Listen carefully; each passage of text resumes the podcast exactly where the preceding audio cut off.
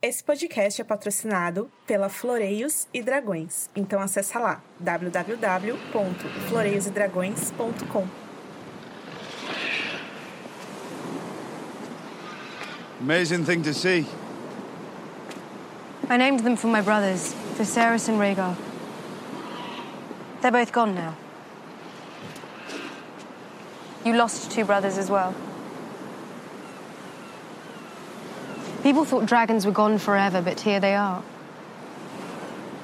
Perhaps we should all be examining what we think we know.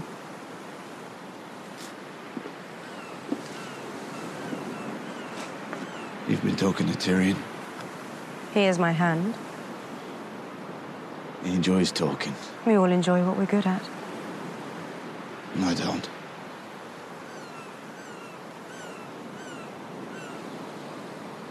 You know I'm not going to let Cersei stay on the Iron Throne. I never expected that you would. And I haven't changed my mind about which kingdoms belong to that throne. I haven't either.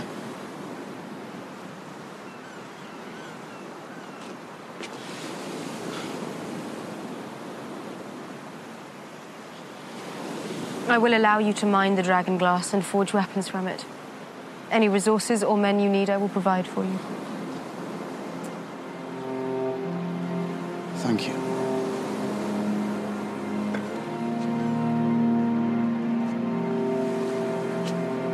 So you believe me then about the Night King and the army of the dead? You'd better get to work, Jon Snow.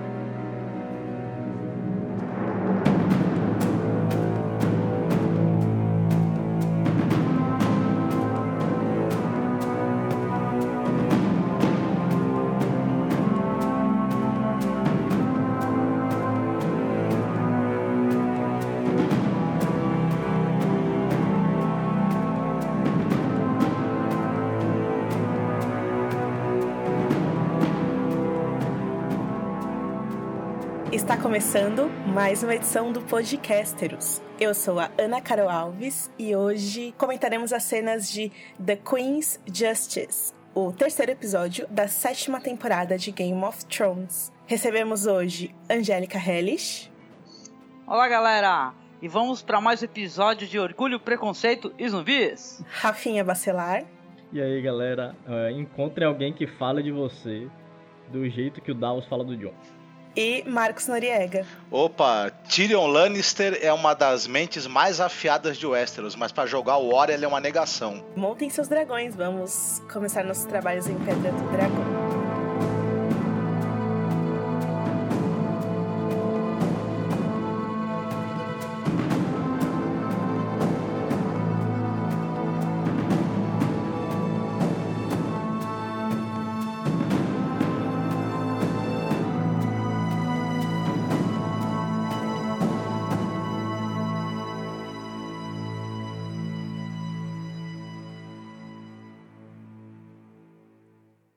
Episódio abre com Pedra do Dragão, as ondas batendo com bastante violência na costa da praia, aquelas areias, rochedos escuros. Mas tem um lance de que o inverno chegou em Westeros. Eu não sei se a série da HBO tá mostrando apropriadamente essa questão do inverno, mas é claro que a gente vê isso através dos figurinos, né? A Cersei tá usando uma roupa mais fechada, a Dani e outras pessoas através do reino. Mas Pedra do Dragão e Porto Real parecem não necessariamente ensolaradas, né? Mas no máximo uma São Paulo, assim, um dia comum. É, lembrando que teve todo aquele lance, vocês lembram da- das gravações terem sido adiadas porque eles precisavam filmar em lugares que fosse inverno. Na época meio que foi desmentido e hoje a gente vê que de fato não faz muito sentido porque, enfim, Uhum. são locações abertas sem neve alguma, só tá batendo um ventinho no máximo. Esse ventinho deve ser bem gelado, porque o Jon Snow tava encapotado até dizer chega, né? Mas tudo bem. Jon Snow,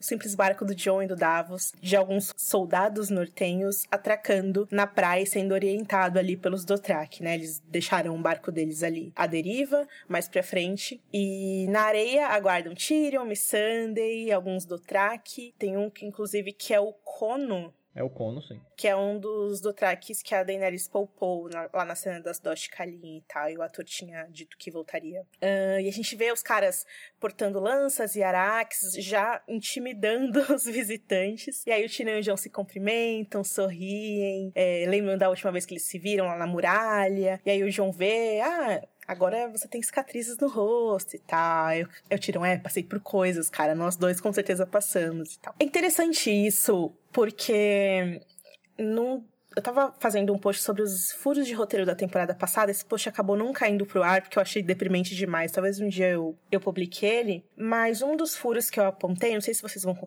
concordar comigo, mas é o fato de que depois da Batalha dos Bastardos, na verdade, durante a batalha, é, ninguém saiu com cicatriz, né?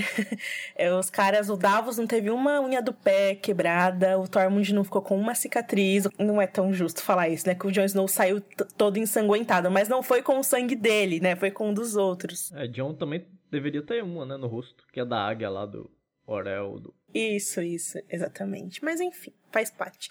Se nem o, o Jorah ficou tão feio, né? o- Os camagris dele. Enfim, falaremos É. sobre isso ainda. E aí o Davos e a Missandei também se apresentam. O Tyrion recorda que o Davos foi adversário dele na Batalha de Blackwater. E aí o Davos fala, ah, pro meu azar e tal. Acho que todo mundo se lembra do Matos, né? Que era o filho do Davos que morreu durante a explosão. Tanto na série como nos livros, o Davos tem uma esposa que se chama Maria. E na série de TV ele já citou ela em diversas ah, situações. Na segunda temporada, ele conversa com a Melisandre sobre ela. E na terceira temporada, ele conversa com o Salador Sam sobre ela. E a gente não sabe o que aconteceu com a Maria. E aí eu fiquei pensando, nossa, Davos, cadê a memória que você tinha antes de você sair, né? é, atrás dos lances do Stannis e encontrar o John, o seu verdadeiro eu, as suas raízes, o lugar pra onde você gostaria de voltar quando tudo isso acabar, não tem, né? O Davos é daqueles funcionários que quando entra na empresa veste a camisa, cara. É... Defende, né? Até esquece. Verdade. Pra ser bem justa, Rafa, acho que você vai concordar comigo. O Davos do livro também é meio que a mesma coisa. Aí tem uma cena no quinto livro, na, na Dança dos Dragões, que ele escreve uma carta pra mulher dele, tipo, pedindo desculpas por ele ser, tipo, tosco e ficar seguindo o Stannis e não ligar muito pra ela. Ele, ele reconhece que ele não é apegado a ela, né, com o amor que ele deveria ter. Não, que o pessoal até tá aventando a possibilidade dele tá meio que numa paquera com a Missandei, cara. Ah, eu também achei. Eu também achei isso aí. A Mami Sandê é, é linda demais. Rafa não vai deixar. Nos livros ele tem outros filhos, um inclusive trabalha pro Stannis, mas enfim. E aí a Missandei... A Missandei tá linda, né, gente? Ela é linda. Mas eu acho que eles deram ali pra ela... Eles estão dando mais falas e mais meio que poder pra ela, né? Segundo Tyrion, a... Como que é? A conselheira mais... Que a Daenerys mais confia. E aí ela pede pros caras entregarem as armas. E aí o João fala, ah, tá bom, pode pegar. Só que ele fica encarando o Dothraki lá, o Dothraki também encara ele. Porque é a garra longa, né, gente? Não é qualquer arma. E aí a gente vê, como o Rafa falou, o Davos e a Missandei tem um breve diálogo ali. A Missandei fala que veio de Nasha, e o Davos fala, ah, lá tem as borboletas, as palmeiras, não sei o quê. Um pequeno frete, como dizem aqui. É, uma paquerinha ali, ou senão ele tava simplesmente, enfim...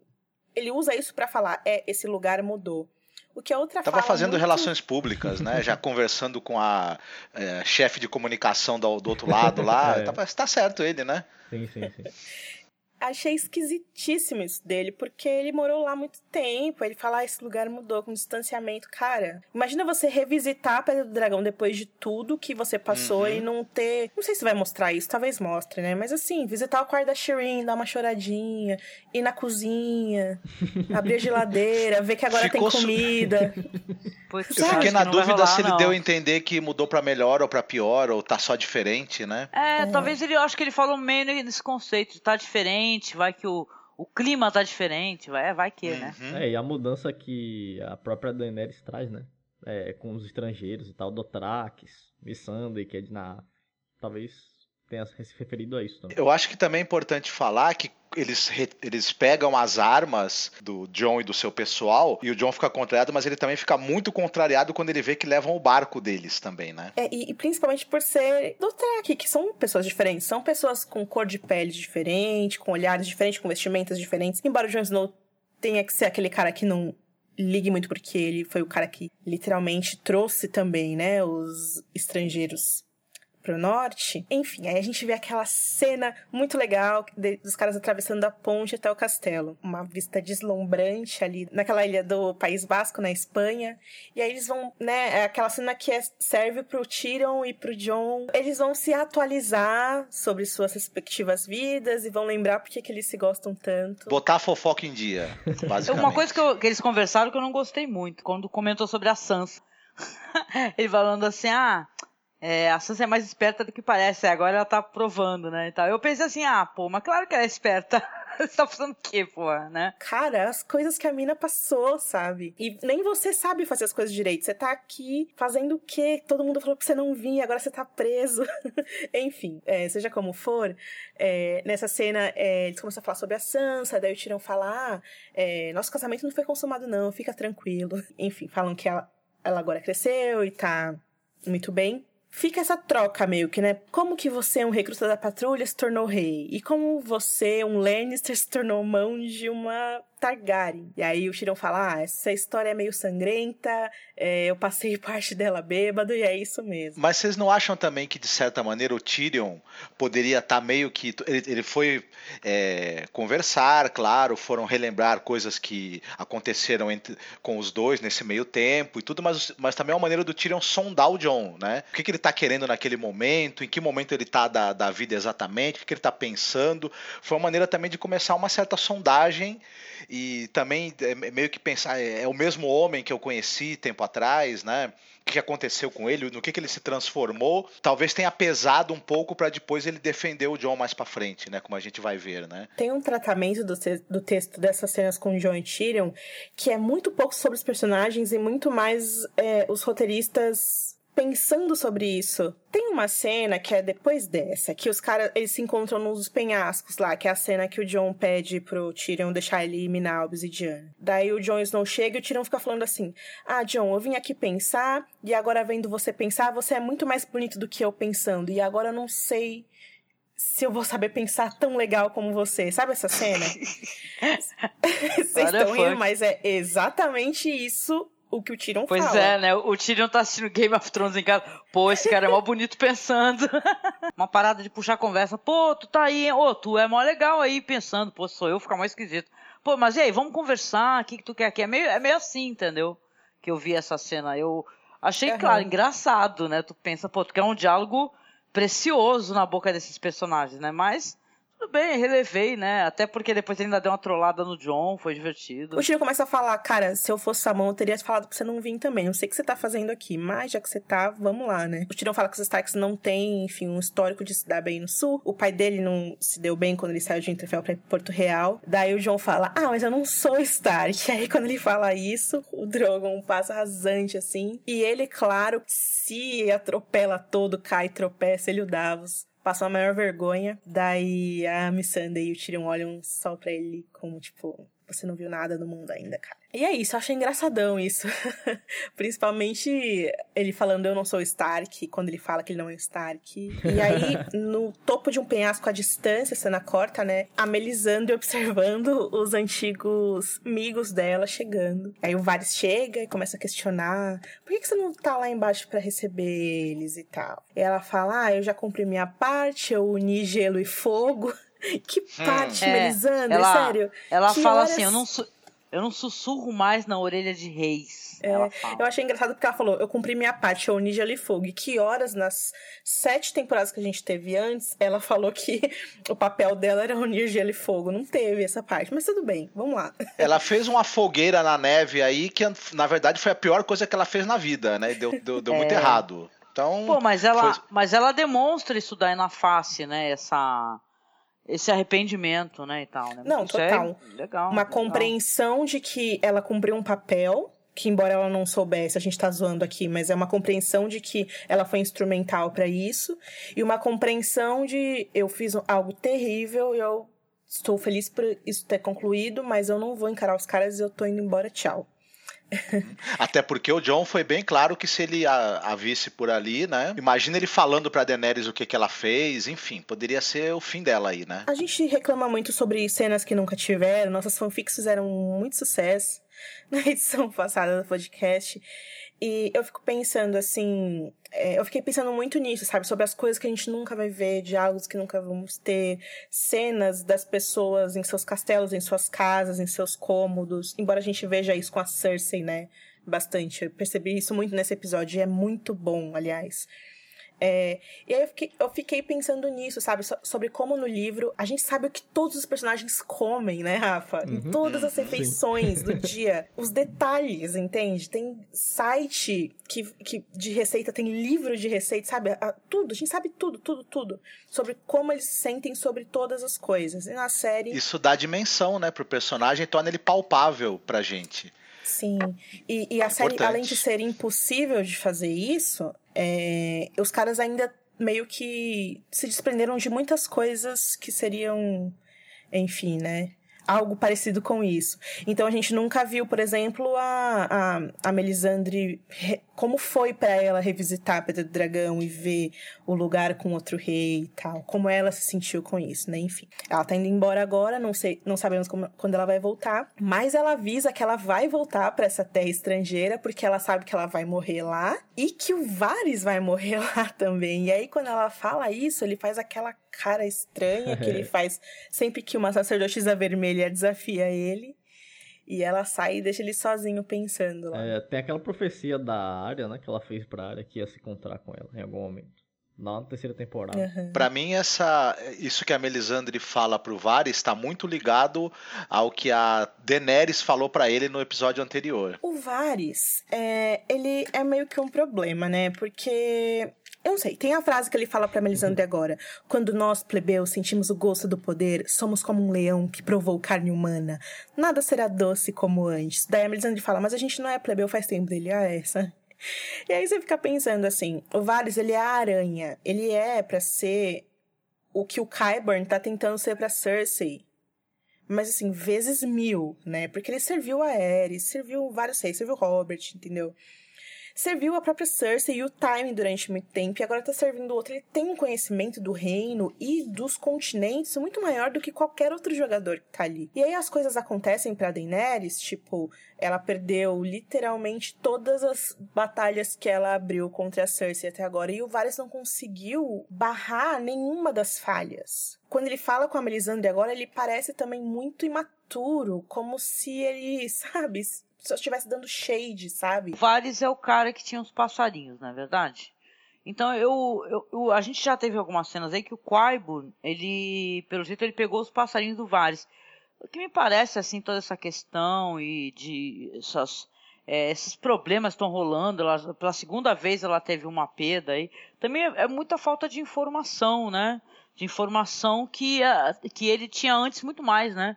A impressão que a gente tem é que o Varys está com menos poder agora também, né? Parece uma desinformação, isso é estranhíssimo, assim, me pareceu. Ou será que ele é uma das razões das derrotas que ela está tendo? Eu não sei se vocês viram, é, ontem surgiu um monte de gente com uma teoria de que a Missandei era uma informante, que o Davos, vocês viram isso? Que o Davos percebeu por causa do sotaque da Missandei, do jeito dela falar, que Putz, algo tá pior que estranho, e que ela é uma informante, e que é, é Mas por isso que... aonde que saiu isso? Ah, é, alguém inventou isso no Facebook, tava saindo em todo lugar. Isso que eu acho um pouco estranho, eles, a essa altura, fazer a, Sam, a Missandei fazer o mesmo que a Doreia fez com a Daenerys. Eu acho até que eles coisa. fazem uma brincadeira com isso na hora que o Davos fala assim, que olha, apesar do meu sotaque, eu, eh, eu tô aqui com ele, ele é o rei do norte. Eu sei que meu sotaque é de outro lugar, enfim, e ele também fala, e ele dá a entender que também queria saber de onde era o sotaque da, da Miss Sunday. Então, é, meio que chamou um pouco a atenção para isso, mas não me deu a impressão que tivesse nada fora disso oculto ali. Mas Uma curiosidade de alguém que tem uma vida, teve uma vida mu- muito mundana, né? De muita viagem. né? Sim, sim. Agora, sobre a, a Missandei ser traidora da Daenerys, eu não vejo muito sentido. É claro que a gente tá falando da adaptação da TV, que é muita loucura que acontece, né? Mas eu não vejo muito sentido, assim. A gente teve muitas cenas da Missandei que é algo genuíno, sabe? Ela com vermes cinzentos, os escravos, que estão tendo uma oportunidade e que são pessoas puras e boas mesmo. Eu não acho que. Uhum. Não tem nada a ver.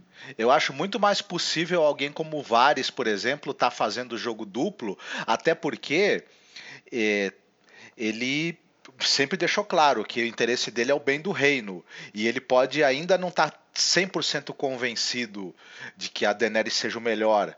E então ele pode estar tá ali como um peão a, a serviço é, não dela, mas a serviço do bem do reino, pensando se, se eu perceber que ela não é boa realmente para o, o, futuro aqui do povo, eu vou começar a fazer o, o jogo pra, contra ela e não, não a favor e de dentro, né? É, sabe que nem do Vares eu duvido muito, porque essa altura do campeonato, com sete episódios agora e mais seis depois, eu acho que eles vão fugir o máximo dessa coisa de é, é, das, das não vai ter muita intriga, não né? Não são realmente. E isso eu acho que o que é, é o que, que, parece é o que realmente é, entendeu? Eu acho que é. agora eles vão fugir muito dessa reviravoltas assim. É porque tem algumas coisas, por exemplo, o Tyrion, ele nenhum momento ele deu uma vitória satisfatória para Daenerys até agora. O que não faz sentido ele ser mão. E mesmo assim eu não vejo a Daenerys sentando a mão na cara dele e falando você está expulso, sabe? Por mais que não faça sentido. E o Varys, a Daenerys contratou o Varys para serviço dela sem que ele demonstrasse nenhuma informação privilegiada. Nada. A não ser ele, ele chamou a, a Olena e a Elária, mas não adiantou nada. É o que a gente estava falando no episódio passado, né? Que eles, os caras montaram uma, um conselho de guerra feito de mulheres e todas essas mulheres estão ou mortas ou presas no terceiro episódio da temporada, sabe? E claramente a Daenerys não se mostrou, enfim. Talvez ela se mostre com o Tyrion, agora que eles perderam Casterly Rock no próximo episódio, né? Mas em nenhum momento ela, ela demonstrou que acha que eles não são capazes de fazer o trabalho que eles têm que fazer, sendo que eles claramente são incapazes. Então, se a série tá passando por cima disso, né? Eu concordo com o Rafa e acho que é isso mesmo e Vamos lá. Eu acho que ela tem que dissolver o RH da empresa dela, demitir todo mundo e. É, os headhunters dela estão péssimos. Ah, Bom. uma coisa interessante que eu percebi, você, Angélica e Marcos, que entendem mais de cinematografia e composição e tal, quando o Vares chega, ele chega do lado esquerdo da Melisandre para falar com ela e o plano é um. E aí, quando ela tá falando tchau para ele, que ela ameaça ele, a sensação que dá é que ela tá mais alta que ele, né? Dando aquele sentido ameaçador, sabe? Eu achei isso interessante, assim, em termos de. Sim, sim. O, esse diretor, o, o Mylod, ele gosta muito de, de trabalhar ângulos, assim, interessantes.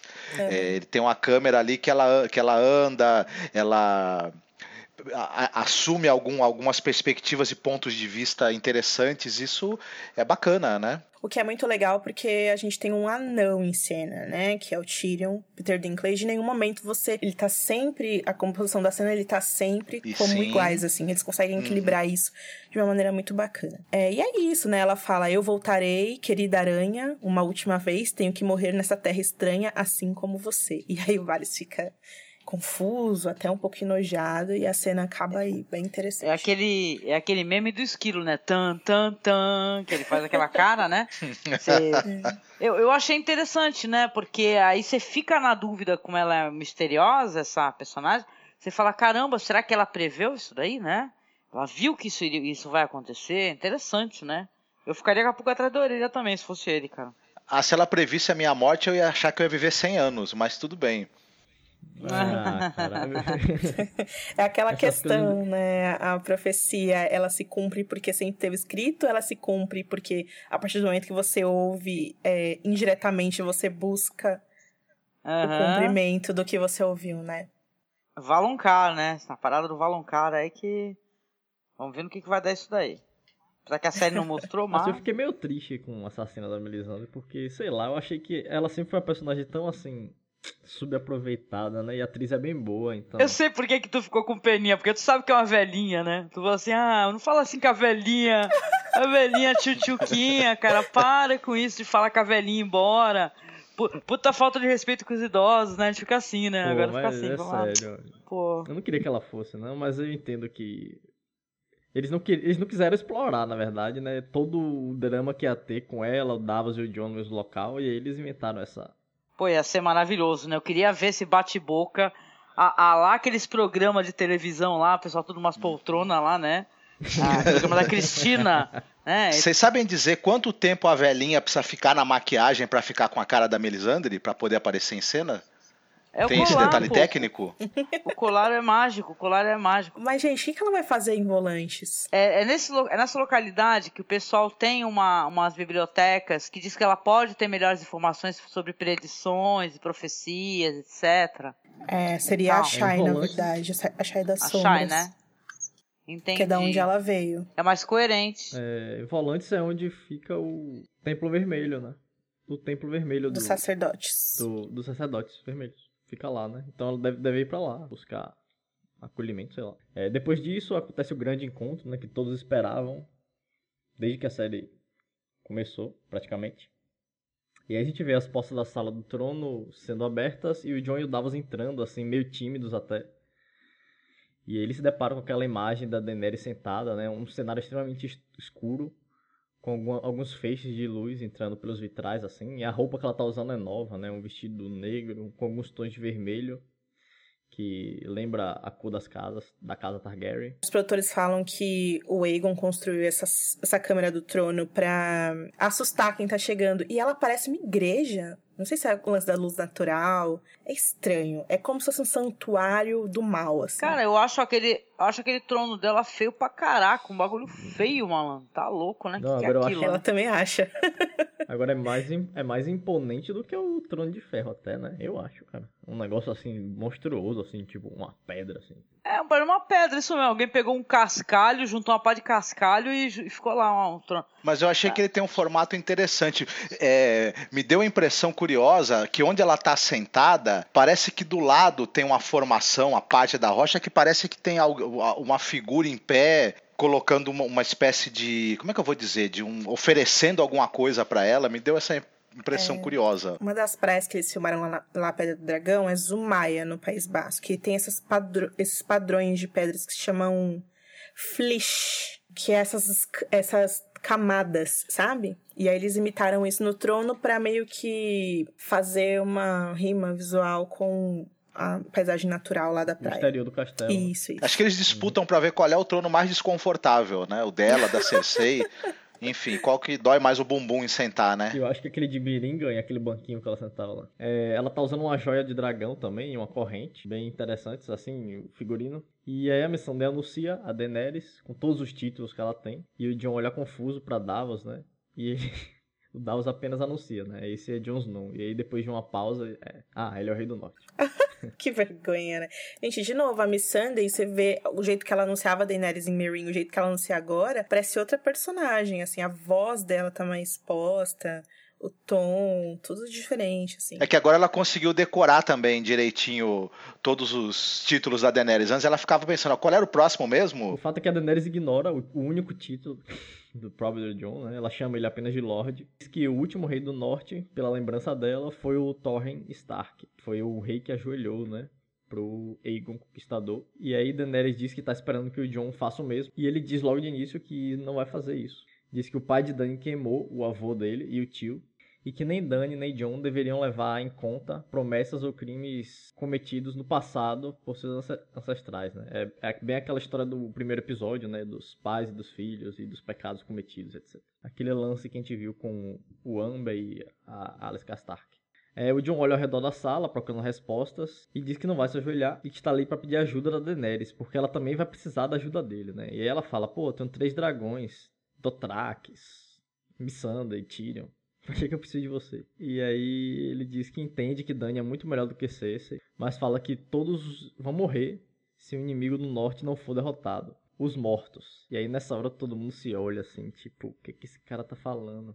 E até Tyrion olha assim pra ele, putz, eu chamei ele aqui, cara. Esse cara, esse cara vem aqui pra ficar jogando fanfic na nossa cara, né? Lá do norte. Tá de sacanagem. Eu gosto dessa ideia de que as pessoas têm, que os nortenhos tudo são contador de, sabe, história de pescador, contando umas É. lendas. Os caras são muito. E o Tyrion, cara, falando assim, os- os nortenhos são É, tudo é deprimente lá.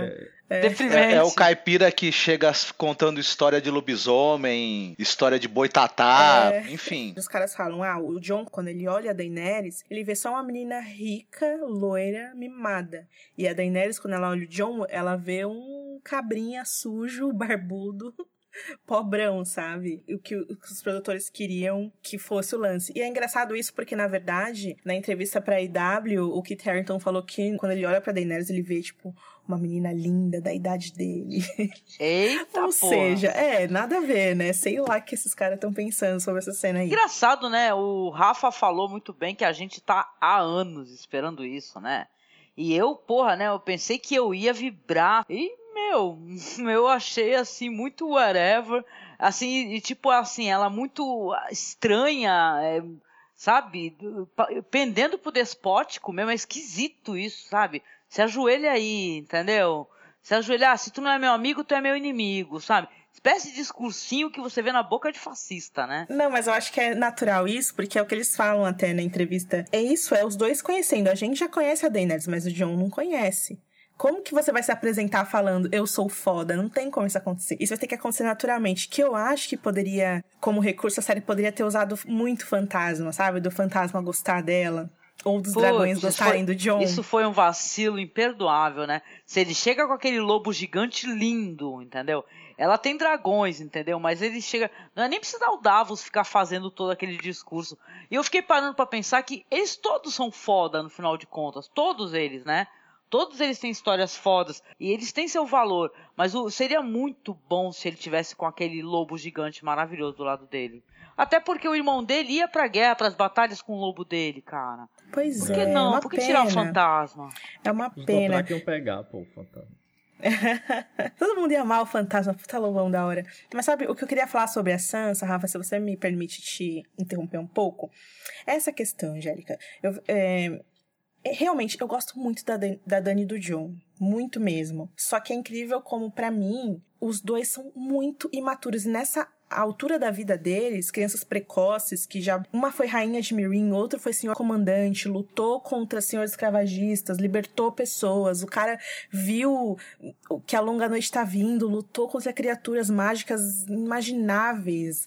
O John passou por outras batalhas contra homens também, teve que matar amigos, teve que ver amigos morrer, viu gigante, viu a porra toda. E nesse momento eles são muito, muito, mas muito. É, é incrível como eles não conseguem traduzir um pro sei- outro. Olha, eu não sei se a palavra certa é imaturo. Eu achei ele desconfortável, entendeu? Sabe quando você tá desconfortável numa situação? Tanto que ele olhava para os lados, para cima, para baixo e tal, e muito fora do elemento dele, né? É- Ela estava tentando se, se impor através da palavra e só apareceu arrogante, né? Mas eu acho que foi a intenção, sabia?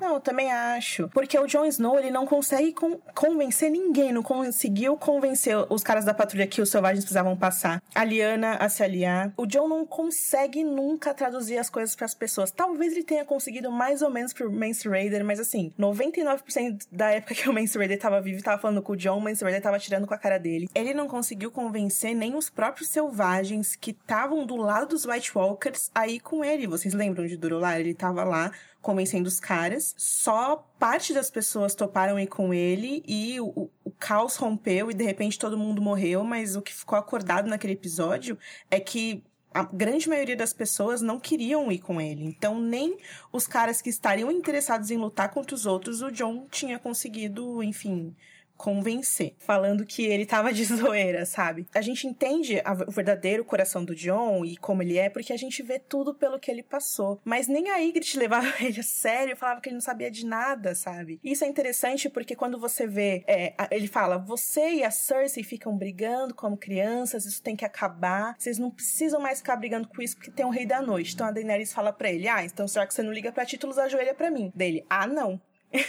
Não, Então, pior, é pior. Ela fala assim, não? ai, você tá me chamando de criança. Ela olha pro Tyrion. Ai, você, você gosta desse cara? Esse cara chega aqui, não se ajoelha pra mim, me chama de... Meu, para! Saca? É, Você foi pensa assim, meu, para com... que- Quem tá escrevendo esse diálogo? Aí pesou pra mim, entendeu? Porque eles sabem que a gente tá há anos é, acompanhando essa série, cara. Entendeu? E o roteiro tá qualquer bagulho. Os caras estão zoando com o roteiro, entendeu? Tão Esse zoando. negócio da Dani, de repente, fez muito sentido o, a- o jeito que o John trata a Sansa, de não levar ela a sério. O John não escuta ninguém mesmo, né? Ele tem que conversar com outra pessoa e, de novo, ter dificuldade de se, enfim, comunicar com essa pessoa. Ele não consegue nem com a irmã, ele não vai conseguir com ninguém. Eu fico pensando como é que o pessoal chipa. Isso daí, entendeu? Como é que vai sair isso daí? Como é que vai ser. Até, ó, eu até brinquei com Orgulho e Preconceito e Zumbis, né? Que é um filme terrível. Mas assim, é, porra, imagine os diálogos de orgulho e preconceito, né? Aquele negócio, aquele, aquele, é, é aquele, aquela luta entre é, diálogos, né? Que é afiadíssima. E que, como vai rolar qualquer negócio daí, minha gente? Não, mas o, é o primeiro foda. encontro dos dois, quando eles forem sair para ir no cinema, vai ser assim: ele sentado num banco, o Drogon no meio e ela do, no outro banco. Ô, Angélica, mas sabe o que eu queria te falar? Eu acho que isso é um primeiro encontro, sabe? Vai vai ser mais macio agora. Porque a Dani, ela vai ela vai estar tá tão louca na fúria dela do que aconteceu com os Imaculados dela agora. E o John vai estar tá em outra loucura, entende? E aí, quando eles resolverem isso e eles se encontrarem, aí eu acho que eles vão entender Ó, mais. Eu vou botar uma fanfic aqui. Ele vai estar tá lá minerando. O, imagina, ele tá minerando, gente. Vocês ouvintes, você acompanha. Ele tá minerando sem blusa, todo sujo de poeira, brilhando. Aí a Dani para lá do lado e fala assim: Brilhando, Oi, é John. crepúsculo agora. Brilhando assim com, com os vidros de dragão. Os vidros de dragão estão brilhando sobre o corpo dele. Aí os cabelos estão voando por causa do vento. E ela vai falar: Oi, John. Entendeu? Porque ela já deu aquela olhadinha né, depois de Olá, John, né? Mas não, né? O vento, na, o vento dentro da mina, né? Tá fazendo os cabelos voar. Da mina, isso, da mina. É o bafo do dragão, porque, saca, assim que ela parou, o dragão deu uma bafurada, Boa, mas não de boa. fogo. Aí o vento voou. Ah, cara, foi brilho, foi vidro. Gente, é a fanfic de Outlander. Me siga lá, por favor. Tá boa, tá boa. Olha, mas eu vou falar uma coisa. Eu gosto dessa. Eu acho que humaniza muitos caras, os caras não serem perfeitos, sabe? Eles ainda tão, vão ter que aprender demais, eles são muito jovens, têm 20 e poucos anos. É, embora sejam os claros heróis da história aí. Eu gosto um pouco de ter sido esquisito, porque eu quero que melhore com o tempo. É, essa quebra de expectativa é, tem um lado bom. Você, você acaba é, construindo essa relação deles mais pra É, frente. não. Mas eles não têm tempo pra isso, porra, porque os- Vai as precisar temporadas ter, são mais fazer o curtas. quê? Na verdade, pra Daenerys e Jon eles têm tempo, vocês não têm pra- tempo é pros restos, pro resto do povo, né? Os coitados lá. Pô, a gente já perdeu a- os diálogos no barco, né? Porque a Ana falou e eu fiquei seca naquilo, né? De porra, o Davos vai ficar conversando com o John e conversando com o barqueiro e pai vai rolar umas fofoca. Já não teve fofoca. Já chegou na praia já. né? É uma É, pena mesmo. ah, isso é legal de comentar. A Dani, pelo menos nos livros, né? Ela tem essa lembrança de que o Robert ma- mandava assassinos pra matar ela, mas nunca aconteceu. O Robert fala pro Ned, tipo, eu nunca mandei, eu vou mandar só agora pela primeira vez. E a Dani tem essa lembrança, o que é aquela coisa do narrador não confiável que o Martin sempre fala nos livros. Porque a Dani tem isso na cabeça, sendo que o Viserys falava, vamos fugir porque tem alguém atrás da gente. Mas não tinha ninguém atrás deles. Eles tinham que fugir porque eles não tinham dinheiro pra pagar as diárias nas hospedarias e tinham que ficar pedindo, andando e pedindo. E essa é a memória que ela tem. Isso é muito triste, né? Na verdade. Muito desse desejo de vingança, sei lá, justiça que ela tem, é de uma situação que não necessariamente foi o Robert que colocou, assim, né? Pelo menos na parte da perseguição. Eu não sei se Sim. isso se é Foi válido tudo o Viserys série ali, né? Falando na cabeça dela, né? E tal, né? Sim. E a gente pensava que o Viserys, né? Tinha. Ela tinha expurgado o Viserys dela, né? Olha o Viserys aí de novo, né? Não precisa nem estar Pois é, presente. cara. E aí, quando ela fala, eu não lembro dos assassinos, você não lembra porque eles não, não existiram. Só aquele, quando ela já tinha casado com o Caldro, né? Mas, enfim. Mas eu gostei de uma coisa que ela falou. Você falou Caldrogo, eu gostei disso, porque ela fala assim, é claro, o Rafa vai chegar nesse tópico. Ela fala essa questão de ter sido vendida como uma, uma, uma égua premiada, não é isso? Ter sido estuprada. E eu lembro que a gente idealizava muito isso. Isso é interessante, isso foi interessante. A gente idealizava e falava meu sol e estrelas, né, e tal. Eu achava isso bonito, também achava isso bonito. Mas aí você para pra pensar que ela é uma mina que ela, primeiramente, ela, ela no livro é diferente a questão, na verdade, existe uma certa, entre muitas aspas, né, um- ela, ela permite de alguma maneira, não é tão agressivo, né, mas também depois ele, ele vai reiteradamente transar com ela, ela não quer, né, até ela ficar triste e querer morrer.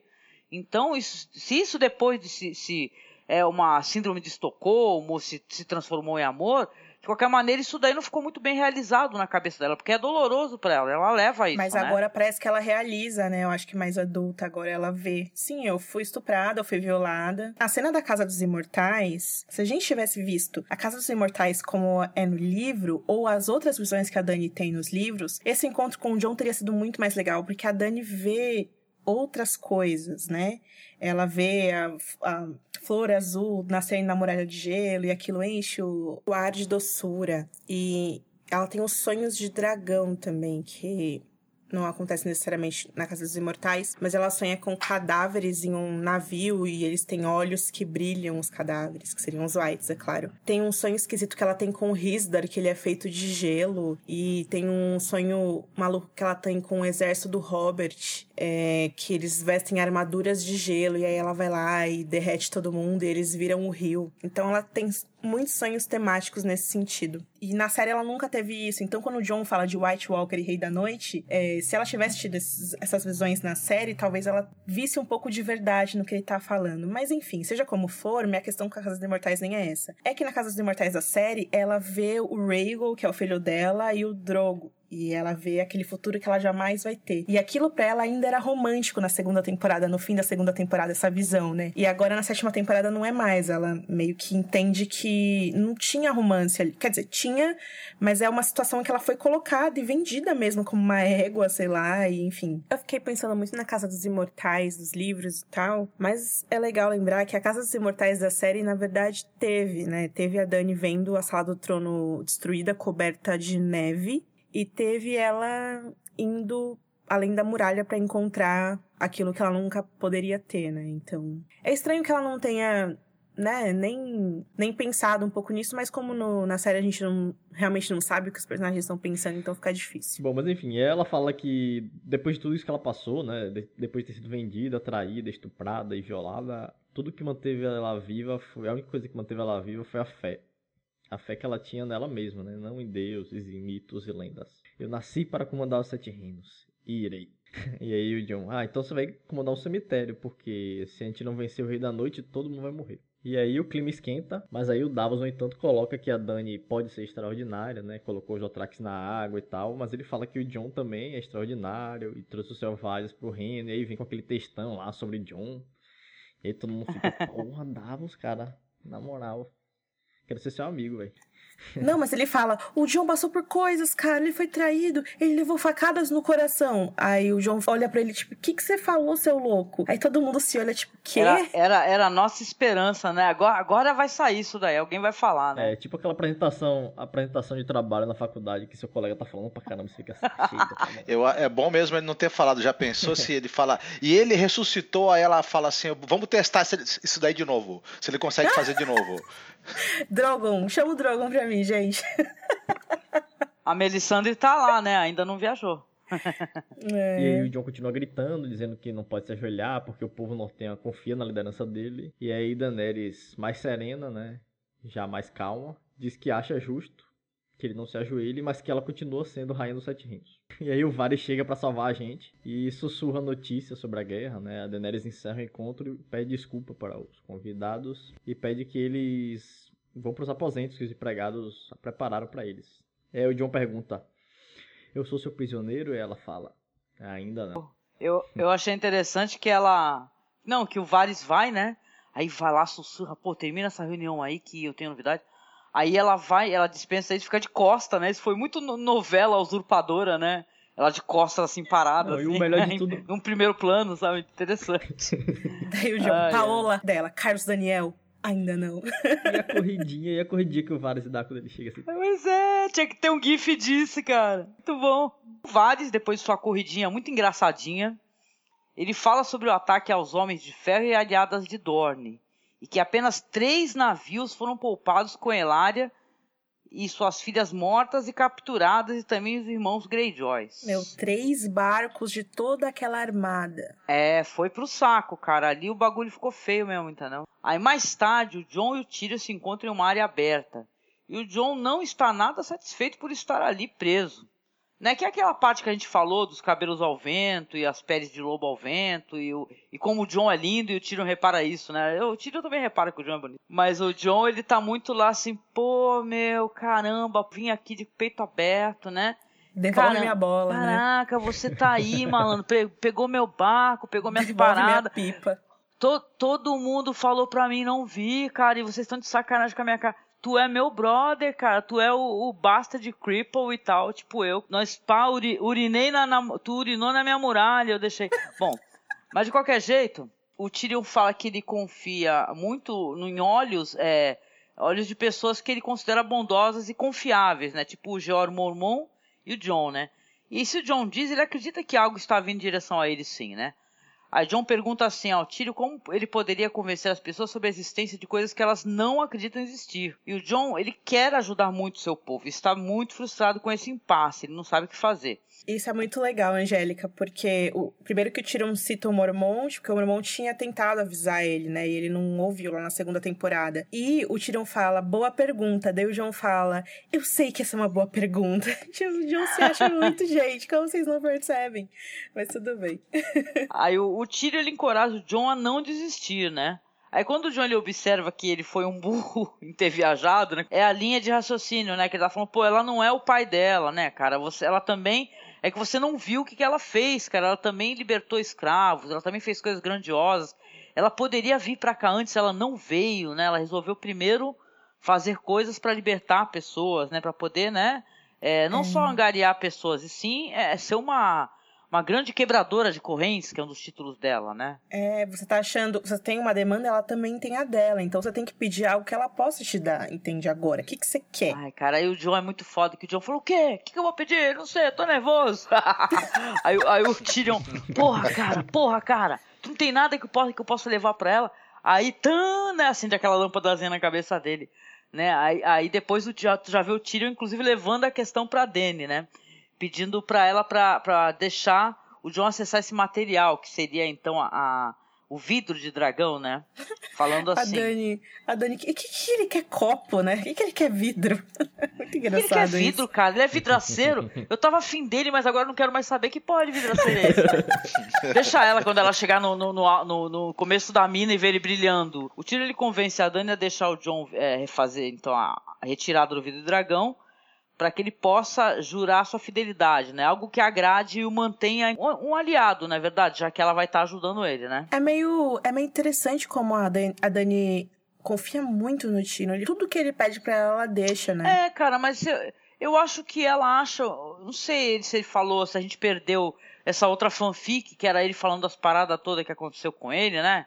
que é triste, adoidado, e ela, pô, ela é uma solidária, virou amigaça mesmo, né? Se ele queria convencê-la, do perigo e que ele precisa da, da do, do, vidro de dragão, enfim. Por que, que ele não, não, não chegou para ela e fez uma, uma, descrição detalhada, ou pelo menos o máximo possível, dos eventos ocorridos em Durolar? É que não deu tempo, ele ia falar essas paradas, mas eles começaram a discutir. Aí ele chamou ela de criança, ela não gostou. A internet chegou vaz, não deu tempo ainda, né? Mas sabe o que é estranho? Eu entendo que o Marcos tá falando, Angélica, porque, tipo assim, ele saiu de um Interfell falando, gente, tô indo lá buscar vidro de dragão, tchau. Aí ele chega em dragão e fala, eu quero, eu quero a sua ajuda. Você não entende. Caminhantes brancos. Tipo, por que ele chegou e falou, eu posso, por gentileza, ir ali, rapidinho ali embaixo, minerar um negocinho pra mim, entendeu? É. Você nem vai precisar, né? Mas ele ia ter que explicar porque que tinha que minerar também de qualquer jeito, né? Se ele fosse um bom negociador, ele chegava e falava: Olha, tô aqui para apoiar você, é, acho a sua reivindicação aí do trono muito justa, você tem direito mesmo, legal. Eu gostaria só de dar uma minerada aí no que você tem aí, porque vai resolver um problema que eu Mas tenho lá. Mas ele não pode acompanhá-la nessa demanda agora, cara. Ele não tem como fazer isso, porque ele, com muita razão, né? Eu, eu concordo, quem não concorda com ele depois de ver essa ameaça, entendeu? Você entende que o que ele foi solicitar é muito mais urgente, né, cara? Porque eles são inexoráveis, cara. Um morto muito louco sim, não sim. para nunca, né? Então é, é foda, cara. Mas o, o, Rafa escreveu isso na análise dele muito boa do episódio passado. O Davos, com o conhecimento que ele tinha, ele podia chamar os amigos piratas dele, enquanto o John conversava com a Daenerys, ficava lá, sabe, na cozinha, é. contando umas histórias de pescador. o Davos ia lá com o Salador Sam, entendeu? E ficava roubando sem a Daenerys nem ver. É, paga os do Track ali, que não, entendeu? Ah, Pronto. mas não, não, não, não, acho que não é rolar não, Rafa, isso daí, viu? Ia acabar, ia chegar os pirata ia dar problema, cara. Com aqueles dragão lá, vai que os dragão começam a comer pirata. A Daenerys descobre, prende o Jon e eles ficam meses lá enquanto. Eles ficam meses de, na masmorra lá, apodrecendo. Aí um belo dia alguém abre a porta da, da masmorra e eles falam: Putz, finalmente lembraram da gente quando eles vão ver o Rei da Noite. Pronto. não, Ele fala: Oi. Não, não fala isso, não. Esse lance do contrabando era até uma forma de valorizar o personagem, porque, porra, no livro ele é um cara que ele vai buscar o, o Recon, né? Em Skagos. Fim do É mundo. uma quest impossível, né? É, a única coisa que ele faz aí no. É, sei lá. É falar bem do John e tal. Lembra da, daquelas cenas da Shireen lendo com Davos na cela do Davos, quando Davos estava preso, ela contando da história Targaryen e tal, ou da história da Dança dos Dragões. Aí o Davos sabe, jantando com a Daenerys na mesa, ele começa a contar as histórias que ele sabe, que a Dani nunca comentou isso na história, sobre a Rhaenyra mesmo, sabe, que é uma personagem muito foda, que ela morou ali onde a Daenerys estava, sabe, ela tinha dragões e ela queria também conquistar Porto Real pra ela, sabe, Te, é, pegar o que ela achava que era de direito dela. E aí, sabe, seria uhum. legal pelo menos uma, seria um aproveitamento do Davos, que seria interessante e talvez até fizesse a Dani meio que entender o lance do John, já que ele é tão ruim negociar. Não sei. De qualquer maneira, né, aí depois nós vamos ter uma cena bonita da Dany observando seus dragões voando, né? Aí o John, tal qual novela Usurpadora, bonitinho, a encontra, né, e fala, é, né, uma visão, né, lá de trás e tal. Ela fala assim, ai, eu, eu nomeei eles em homenagem aos meus irmãos, o Viserys e o Rhaegar, e daí eu, é o seu pai, John! Acho todo mundo gritou, Gente, né? na verdade, a tia dela, gente, nós estamos muito assim, essa série tá muito cabulosa, vamos lembrar que ela é tia dele, né, gente, pô. Aí é, é, ela fala sobre isso, a questão dos irmãos, né, citando que o John perdeu seus irmãos. Aí o John percebe que o Tyrion é, pediu que ela ajudasse, né, e tal, né? Porque ela, ela consente, né? Ela fala, ó, você pode minerar lá os vidros de dragão, contanto que tu me deixe lá olhar. Ela fala, eu quero mesmo que ela saia, hein? Tipo assim, eu tô ajudando contigo, mas tu entendeu, né? Que eu não mudei de ideia, não. Aí ele fala, não, meu, meu, calma, filha, eu também quero, né? Ele fala assim, pô, eu quero, beleza, sem problema. Aí ela fala que pode minerar e concorda em fornecer homens e equipamentos, né? Mó legal, eu achei legal ela. Eu quero ver esses Dothraki, cara, tentando minerar com ele, que vai ser engraçado isso daí. É, se é que é Dothraki, né? Vai que são outros também. Aí quando ele pergunta se ela acredita no Night King, nos White Walkers, ela não responde nada. E ela vai falar assim, ó, oh, John, vai, vai trabalhar, vai, vai trabalhar, John. Sabe que é engraçado? Você falou assim, imagina os Dothraki fazendo isso. E me fez lembrar dos homens do John, que é uns caras figurantes qualquer, né? Assim, o John, ele não tem... Ele viaja com Davos só, ele não tem segurança, ele não tem os homens de confiança. É os caras que tem lá, né? Deveria ter, por exemplo, um representante de cada casa, sabe? Um Glover, um Manderly, sabe? Um... Uma delegação. Não, seria interessante que ele fosse com uma comitiva, né? Seria o certo, porque, gente, ele é o rei do norte, né? Então ele deveria sim ter uma comitiva, ter um conselho, parar de ficar discutindo no meio da reunião, né? E tal, e ter uma sala de reunião e só chega na reunião com as coisas já meio, né? Programadas. Né? Seria muito legal se alguma. se tivesse alguma Mormont mais velha, uhum. igual tem nos livros. No livro tem é a Alisane, né, Rafa, o nome dela, que cuida da Yara no acampamento dos Stannis, da Asha. Os Jon Snow chegar e falar, essa é a Alisane Mormont. Daí a Daenerys fala, você conhece Jorah? Você entendeu? E ela vê uma ah. mulher ao lado de Jon e talvez ela... Ia ser Sabe? muito melhor, né, cara? Os caras não sabem aproveitar a história direito, né? Colocar umas coisas legais, né? Ia ser muito lindo chegar uma Mormont, até porque elas são maravilhosas, né? Elas também são mulheres batalhadoras e tal, né? Não são só aquelas ladies de fazer bordado, elas são fodas, né? Porra. É que não dá, só não dá pra levar a Brienne, claramente, porque ela é a guarda da Sansa e tá muito bem a Brienne onde ela tá, não tira ela. É, ela tem que ficar tá lá por causa daquele mala sem alça lá, né? É Essa bom. a questão aí. Eu vi muitos figurantes nas cenas de Winterfell, tem homens e mulheres. Eu até lembro dos casting calls pra figurantes, mas assim, precisava aparecer mais essas minas, né? Quando a Dani fala que foi estuprada, não sei o que lá, não sei o que lá, traída, eu lembrei que ela faz com Charosson Daxus, né? Que é um pouco parecido com o que a Cersei fez com a Elaria. E aí os caras no por dentro do episódio falando a Cersei é terrível as coisas que ela faz. A Dani não fez muito diferente. Ela trancou os caras lá no cofre, deixou eles se comerem vivos. Numa cena bem curta, a gente vê o Theon Greyjoy sendo pescado. por um dos navios remanescentes lá da frota da Yara. E aí quando o Harak questiona ele sobre, sobre o que aconteceu com a Yara, E o Tion apenas menciona que tentou em vão salvá-la, mas não conseguiu. E aí um dos homens vai falar: ah, se você tivesse sentado, você não estaria aqui. Só mais uma cena para fazer o pobre do Tion se sentir mais miserável do que ele já estava sentindo.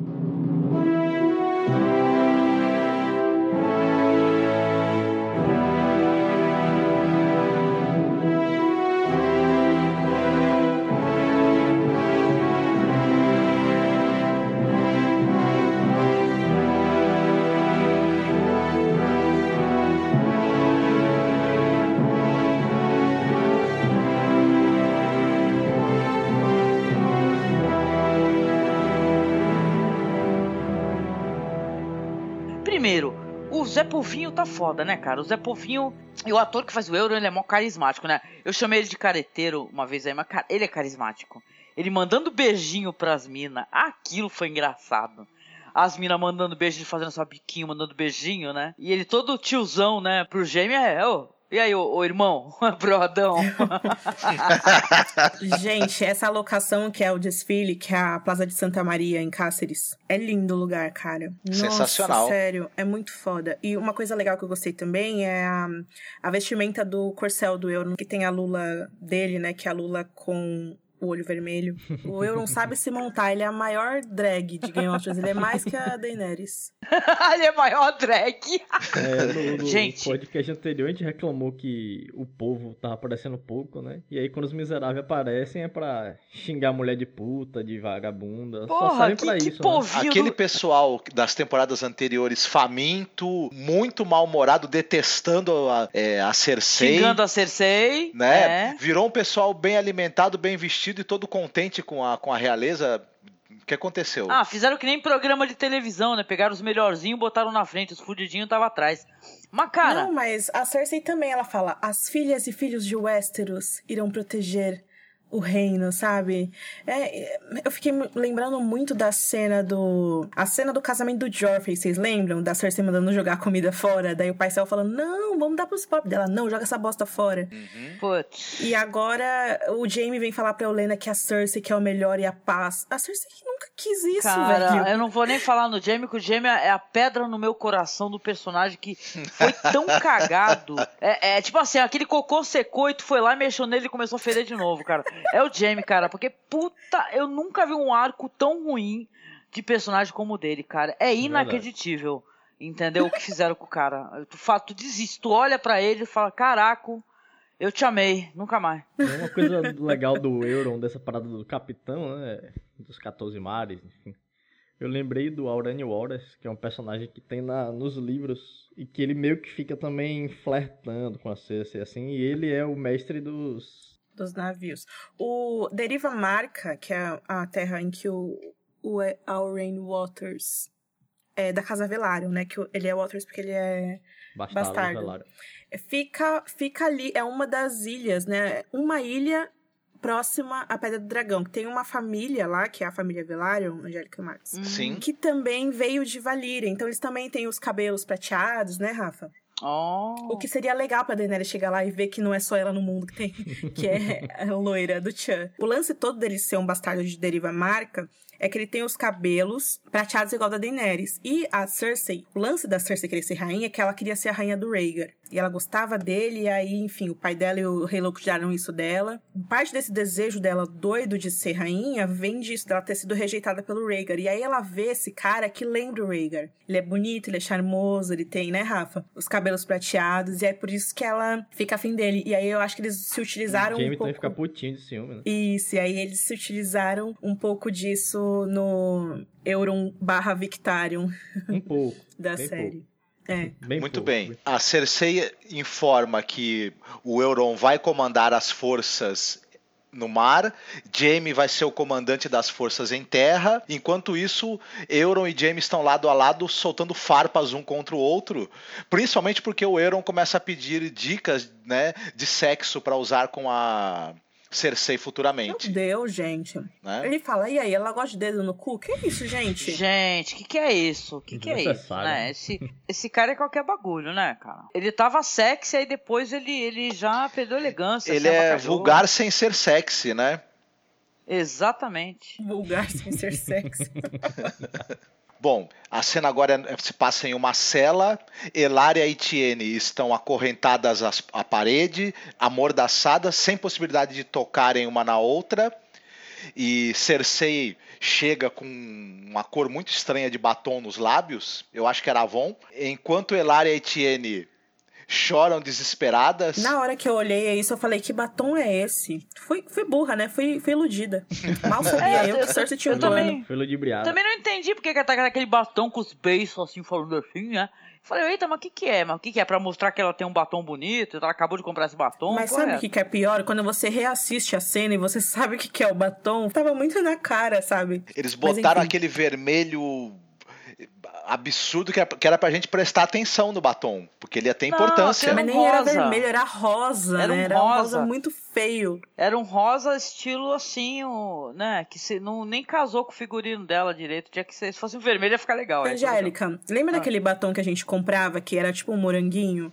Ai, com sabor, cara. Isso. É esse batom aí que a Cersei... Ah, Toda que menina que tá escutando a gente Tem agora sabe. É tipo E agora eu tô do imaginando a. Cersei pegando o moranguinho dela e passando nos- nas beiças, assim. ó. Esse tem sabor também. Eu juro que eu pensei É, que esse tem um ela delicioso sabor. que ela ia falar pra Elária e pra Tiene, tá vendo esse batom aqui? Foi o Euron que me deu, mas não foi, ainda bem. Mãe e filha, Elária e Tiene, então, choram desesperadas, né? Cersei está acompanhada por Montanha e por Qyburn. Gatilho É, total, né? Uhum.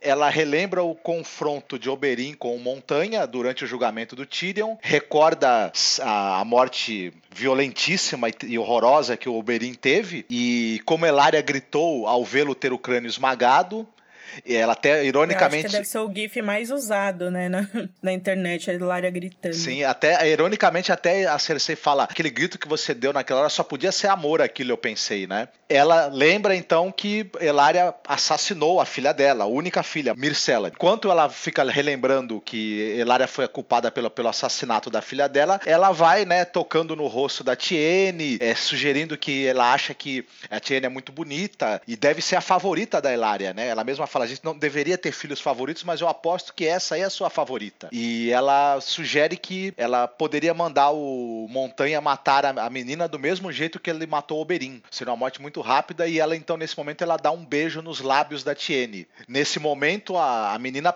né, tem um insight do que, que realmente foi a intenção da Cersei com aquele beijo. Ela, a menina Tiene começa a gritar pela mãe, pela Hilária, e a Cersei então revela que Tiene tomou um veneno chamado Longa Despedida, que o Qyburn descobriu qual veneno teria sido usado na Myrcella. Porra, esse Qyburn, ele é o maior CSI que você respeita em Westeros, né? Uhum. Ah, mas isso aí, tranquilo. Depois que a gente vê o que é, o que é possível fazer se você simplesmente senta pra ler um livro, que é o caso do Sam, eu não duvido mais de Eu nada. lembro que a gente falava que a, a mulher do Ned era CSI, cara, mas o Qyburn que é o CSI de, de Westeros.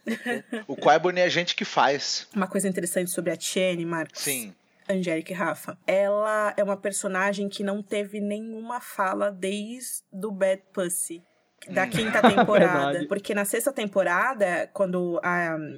a- enfim, ela não faz parte do, do assassinato do Tristan, né? Que ela fica em Dorne. E aí, no fim da temporada, quando o Varys e a Olena visitam elas em Dorne, ela abre a boca pra falar e a Olena fala pra ela calar a boca. E agora também, nessa cena da batalha do episódio passado, quem fala é a Niméria Albar, ela não fala nada. E agora ela só fala mama e morre. É, eles queriam acabar com isso. Mas sabe que a gente brinca, mas é uma coisa muito triste quando você vê a escalada da violência, da violência do olho olho por olho, né? Que aí a, a irmã do Oberyn foi assassinada daquele jeito horrível. Ele queria se vingar e voltou. Acabou tentando é, defender o Tyrion, né? Até porque acabou achando que seria interessante fazer isso naquele momento, porque o Tyrion era alguém que a família não gostava. Então você vê que triste, né? Que é a. Porque é triste, né? Não dá pra você se regozijar. Eu acho que não. É, é triste o que a Hilária fez, é triste o que ela vai Cersei tá fazendo agora, né? E você, eu penso nessa história, a minha fanfic é, nessa situação é que ela, coitada, no final de toda essa guerra, vai ser libertada disso daí, né? Pelo menos a gente pensa que sim, né? Já que ela, ela fala que vai ser alimentada à força, então ela vai ser obrigada a ver a filha se decompor. Gente, é muito triste você pensar nisso enquanto mãe. É triste, viu? Você vê uma filha sofrer. Claro, ela fez a filha de outra mulher sofrer que já não estava nem ao lado mais da filha há algum tempo, né? Que é triste também, foi afastada co- contra a vontade da mãe, né? Vamos lembrar que o Tyrion, ele era a mão, né? E ele decidiu isso daí. Então é, é, tudo tão, né? É uma escalada da violência e tal. Castelo e... de cartas mesmo, né? O jeito que a família Martel foi estraçalhada, tanto, enfim, né, pela criação do roteiro, quanto pelo fato de que não tiveram tempo para enfim desenvolver os caras é triste. E essa cena para mim especificamente embora a gente goste da Serpente de Areia a atuação da Indira Varma e da Lina Headey especificamente para mim foi muito forte cara. A Indira Varma com a boca selada né? Não podendo falar e chorando com os olhos querendo gritar e não podendo. Realmente um pesadelo né? Essa ideia de você ver a pessoa que você deu a vida ali na sua frente morrer e se deteriorar e você tá condenada para viver o resto da sua vida observando o corpo dessa pessoa apodrecer dentro de uma cela, sabe? A Indira Varma carregou essa cena nas costas, na minha opinião. Foi de uma intensidade muito grande a atuação dela e até o timing da cena, os momentos de parada, os momentos em que a tensão crescia mais, dependeram das reações dela, na verdade. Ela arrasou aí. Verdade eu vi comentários de pessoas que, tipo, não ligavam nem um pouco pra a Serpente de Areia ou pra Dorne em geral e que sentiram muito nessa cena por causa da atuação dela. Né? Pois é, cara. É, a Indira Varma já disse que não vai voltar mais pra série. Eu não sei se é verdade ou não, eu acredito que sim no ponto que a gente tá das coisas, né? Enfim, seja como for, eu, eu fiquei pensando assim, sabe? Se tivesse outra serpente de areia que tivesse viva, poderia se infiltrar em Porto Real, sabe? Assim, libertar, é, pelo menos até porque Até porque tinham mais filhos, né? O Oberyn não tinha só essas filhas, né? A série só mostrou elas, mas tinham mais filhas, né? Menores e tal. É, pois é, nos livros são oito meninas, na série é, tem as três que a gente viu, que ela só é mãe de uma, na verdade. Mas o Doran cita na quinta temporada que ela é mãe de quatro meninas. Eu não sei se ele contou essas que a gente viu e tem mais uma. Ou se eram essas. Ela era mãe de quatro, mais a Animéria Albara. Não sei como ficou. Seja como for, pelo menos uma filha é, ela teria que ter ainda em, em Dorne. É, mas é trágico, foi, foi um final trágico e eu fico, algum gente comentando, ai, mas o que ela fez foi horrível, ela mereceu, né? É, é um sentimento de justiçamento, não é de justiça, que, as, que, que traz das pessoas, isso é sempre ruim. Quando as coisas tu, tu pensa em justiçamento, é, é, terrível. É interessante pensar nisso, porque a, a Lara matou a Marcela, mas a, a Olena matou o Joffrey é, todas essas mulheres, todas essas pessoas são pequenos demônios, sabe? São humanas, têm Sim. falhas e, enfim, que querem coisas e querem preservar a família e nenhuma delas consegue. É terrível, Sim. né? A Cersei pode até ter conseguido, mas só sobrou ela. E o Jaime já já vai aplicar o Vazária também. E ela vai ficar sozinha. Daenerys, última da dinastia. Casa Stark completamente, né, desmembrada. Eu tava vendo aqui o Twitter, né, da Indira Varma. Ela postou uma foto das Serpente de areia com a legenda Descansa em paz, minhas belas serpentes de areia. Vocês chutaram bundas quando tiveram a chance. Eu achei esse comentário assim meio, tipo, não, não ficou muito feliz com que porque não tiveram muita chance de mostrar. Vamos divulgar enaltecer Indira Varma? Umas séries boas. Putz, por, por, favor, gente. A Indira Varma, ela é maravilhosa. Roma, Roma. Roma, gente. Roma é uma das melhores séries que a HBO já fez e foi um dos maiores vacilos já porque a série foi cancelada. Ela é incrível, em Roma ela é maravilhosa. Se você, a gente já falou várias vezes, se você não assistiu Roma, meu, corre para assistir, porque ela, a participação dela é incrível, a série é toda legal, e você vai sair gritando décima terceira da série. Que nem eu fiquei um bom tempo gritando, décima terceira. O personagem dela em Roma também é muito trágico, e tem uma trajetória muito é trágico bonita. também. Ela é uma atriz ela é uma atriz que tem uns papéis bem trágicos, assim, né? Ela é tipo um Xambim, quase, um Xambim. É. Não, ela tem uma série também policial que ela participa. Eu assisti alguns episódios, eu não recordo o nome da série, desculpa. Incrível, gente, que ela tá maravilhosa também, que ela faz uma mulher meio é, é, problemática com a relação, a relação terminou e ela, ela não consegue aceitar bem essa relação. E tem todo esse é negócio. Paranoide? Paranoide, exatamente. E ela tá dando vi, um tá show, gente. Aquela série do Idris Elba, qual que é, gente? Ela faz a mulher do ex-mulher do Idris Elba, que é o Idris Elba é tipo um investigador. Luther? É, tem Luther. essa do. Luther, é, isso. Ela é a menina do Idris Elba. E ela faz também, que é o papel Xambin que o Rafa tá falando, o Pilares da Terra, mas é o Pilares da Terra continuação, é. como chama? Mundo Sem Fim. Ela também faz um sem fim. Que é uma a série gente já indicou aqui muitas vezes, é gosto maravilhoso, muito. né? Uma coisa que eu tinha anotado pra falar sobre essa cena, gente, da Cersei, é que eu não sei se vocês separaram, mas o vestido dela brilha no escuro. Isso acontece também com a Daenerys. A Angélica até falou do Jon Snow brilhando nu na, na caverna, mas brilha o vestido, aqueles detalhes, né? Aquelas joias incrustadas. É bem Sim. legal, fica muito bonito na cena. Não, eu vou ter que falar, a Lina Headey, ela tá linda, né, gente? Vamos combinar? Ela é, ela é, mas ela tá linda, sabe? Eu gosto de cada ruguinha dela. Eu também. Sabe? Eu, eu acho ela deslumbrante, gente. É uma mulher linda, maravilhosa. Gente, eu tava falando isso com o Alan Veríssimo no, no, no Telegram ontem. É, é incrível como a, a Cersei é a melhor personagem de Game of Thrones. Ela é a mais bem escrita. Tudo que a gente reclama dos outros não serve pra Cersei. Incluindo o fato de que ao redor dela tem muitos furos, né? O caso do Septo lá, por exemplo. É, é ruim, mas a, a personagem é tão bem escrita é Ela que... em si, né? Ela em si, as cenas que estão ela são muito boas, cara. E ela tem Ela pra tem um si- arco excelente, né? ela tem pra si coisas que as outras pessoas não têm, né? A gente vê ela em várias cenas, né? De jantar, no, Aham. no quarto com Jamie, com vários personagens. É muito completo, assim. É verdade, né? Ela é, uma, é um personagem muito rico, né? A atriz, eu tinha muitas é, questões com a atriz, isso daí foi se desfazendo com o tempo. Eu, hoje em dia eu, eu gosto dela, eu gosto de ver ela atuando, eu gosto do figurino dela, eu acho que é, é muito enriquecedor, assim. E é uma personagem que ela é muito fácil de odiar, sabe? Então é por isso que ela é interessante, porque ela é muito fácil de você só, só achar ela uma vilã o tempo todo e tu tirar todas as camadas dela. E ela tem muitas camadas.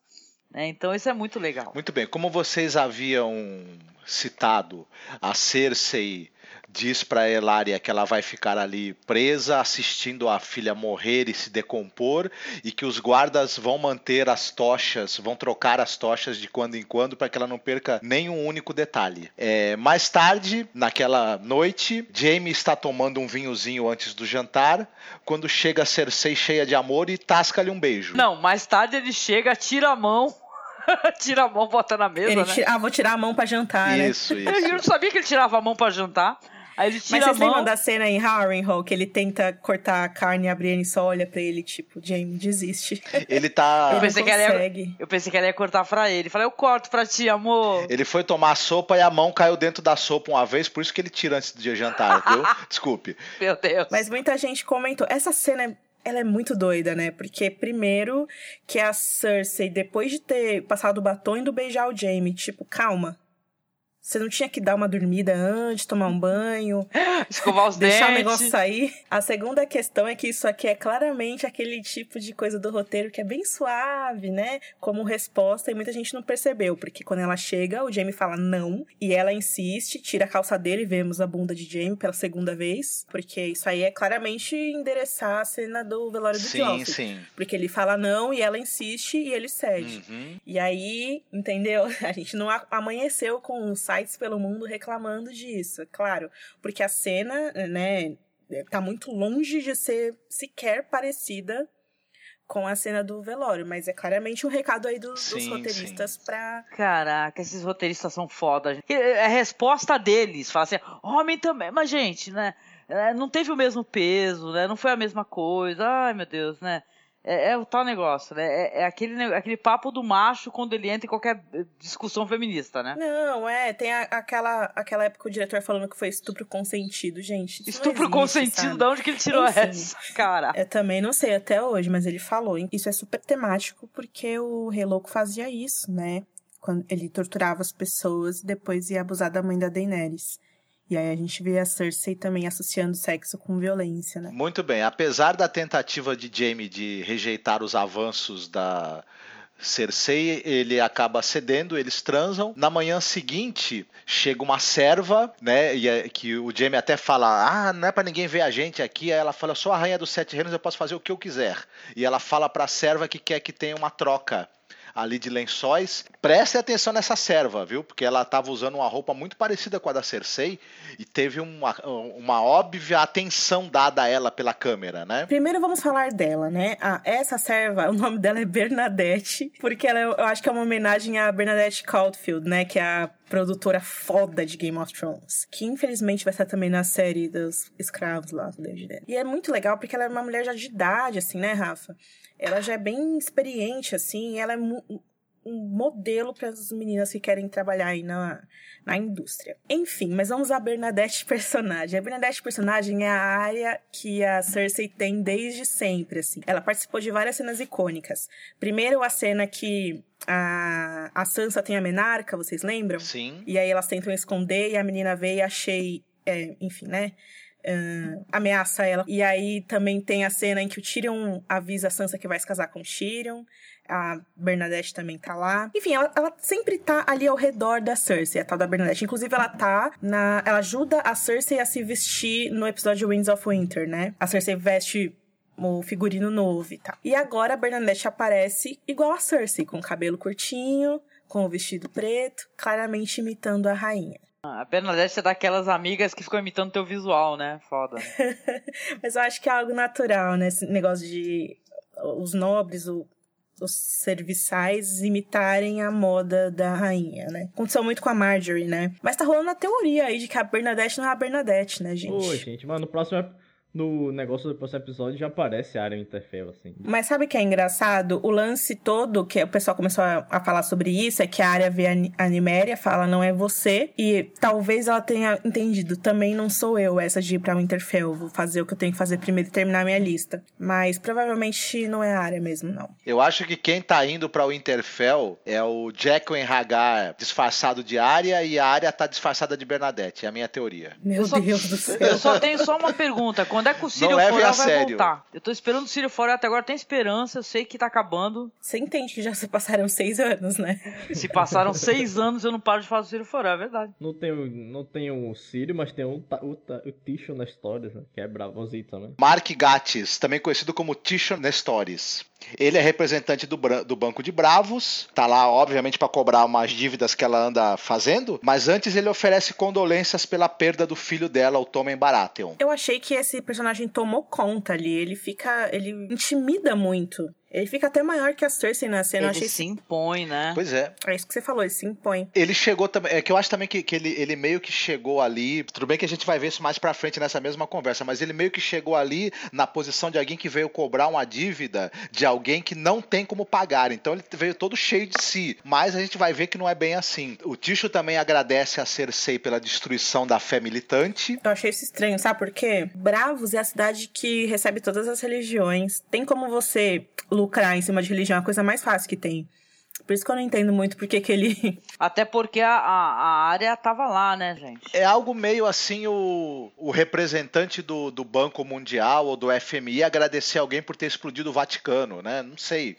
É, porque, porque é o Vaticano, cara. É como se fosse, né, o Vaticano, né? Uma, é um monumento antigo do caramba. É, o pessoal achou muito problema nesse negócio todo de bravos. Porque o pessoal falou que a Cersei fala que não tem como o Banco de Ferro lucrar com a Daenerys porque ela é uma revolucionária e porque por ela libertar escravos, o banco não poderia mais financiar escravos, o que é uma das rendas mais expressivas dos caras, assim. Falando diretamente que o Banco de Ferro de Bravos lucra com a atividade escravagista. O Ticho confirma para ela que, que, eles têm que eles têm realmente negócios relacionados com escravidão, até porque ele fala, é realmente nossos negócios aí com a escravidão estão meio em baixa atualmente. A polêmica toda é porque nos livros, é como sempre os livros, né?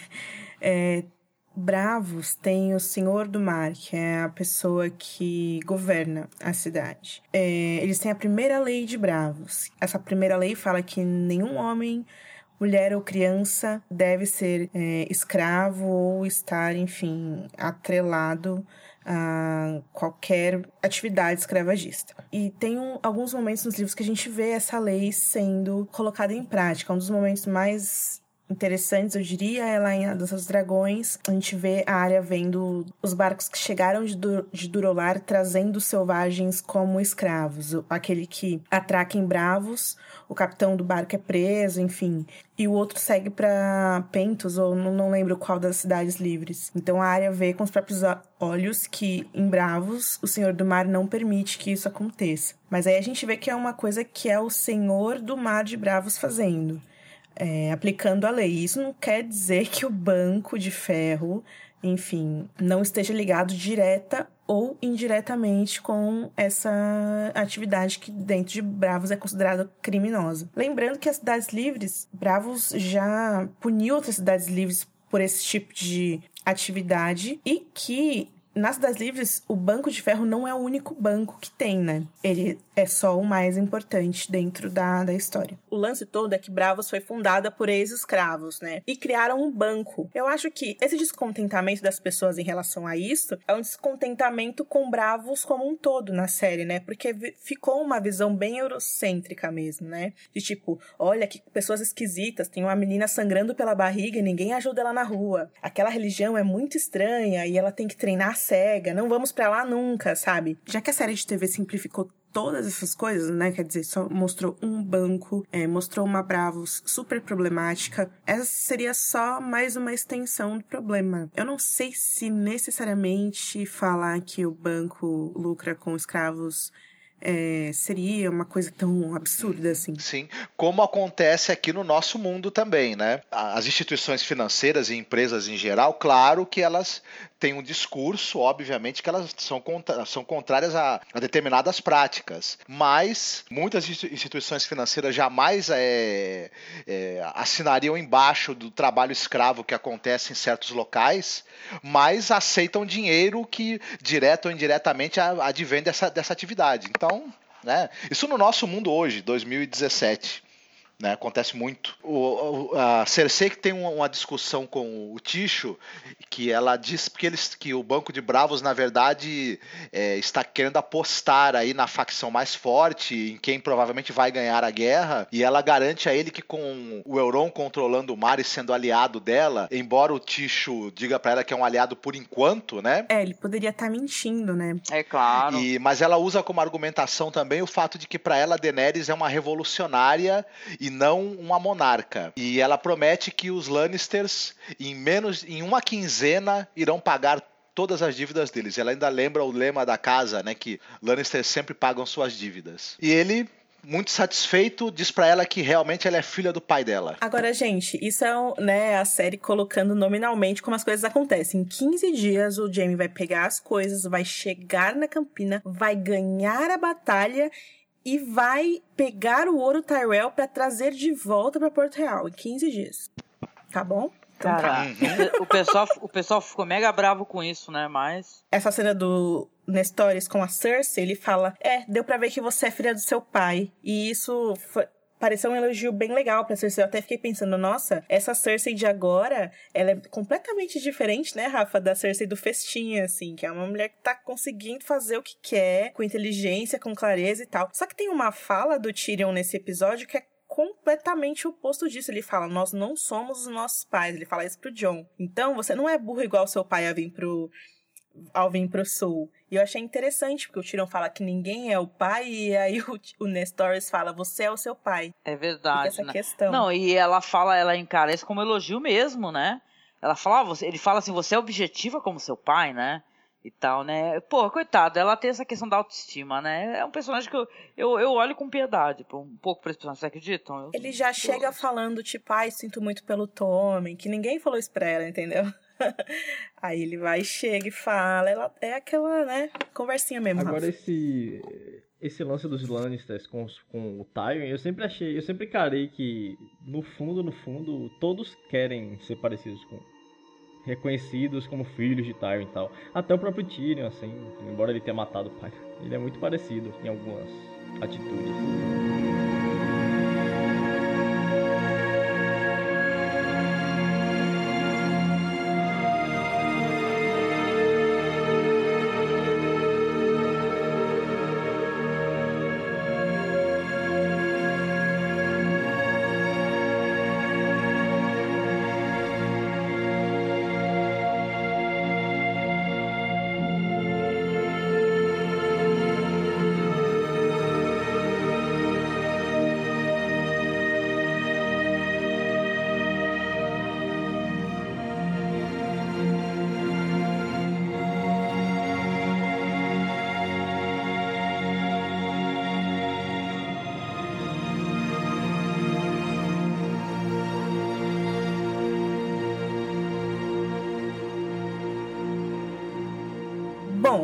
Winterfell. Temos Sansa, Peter Baelish e o Mestre Wokan discutindo sobre o inverno, que é um negócio que eu falei no Twitter e todo mundo achou ruim que eu falei. Mas, cara, o, o Ned falou Winter is Coming no primeiro episódio de Game of Thrones. E agora, na sétima temporada, quase uma década os caras vêm me preocupar que não tem comida. Gente, mas tudo bem. Aí todo mundo vai falar: ah, não, mas teve a guerra com os Bolton. Não importa, os Bolton tinham que estar preocupados com isso também. Eles eram nortenhos, sabe? Todo mundo tem é que estar claro. preocupado com isso, porque é inverno é o que mostrou lá na cena do cão. Inverno é morte, é isso. As é, pessoas não comida, param de comer tudo. durante a guerra.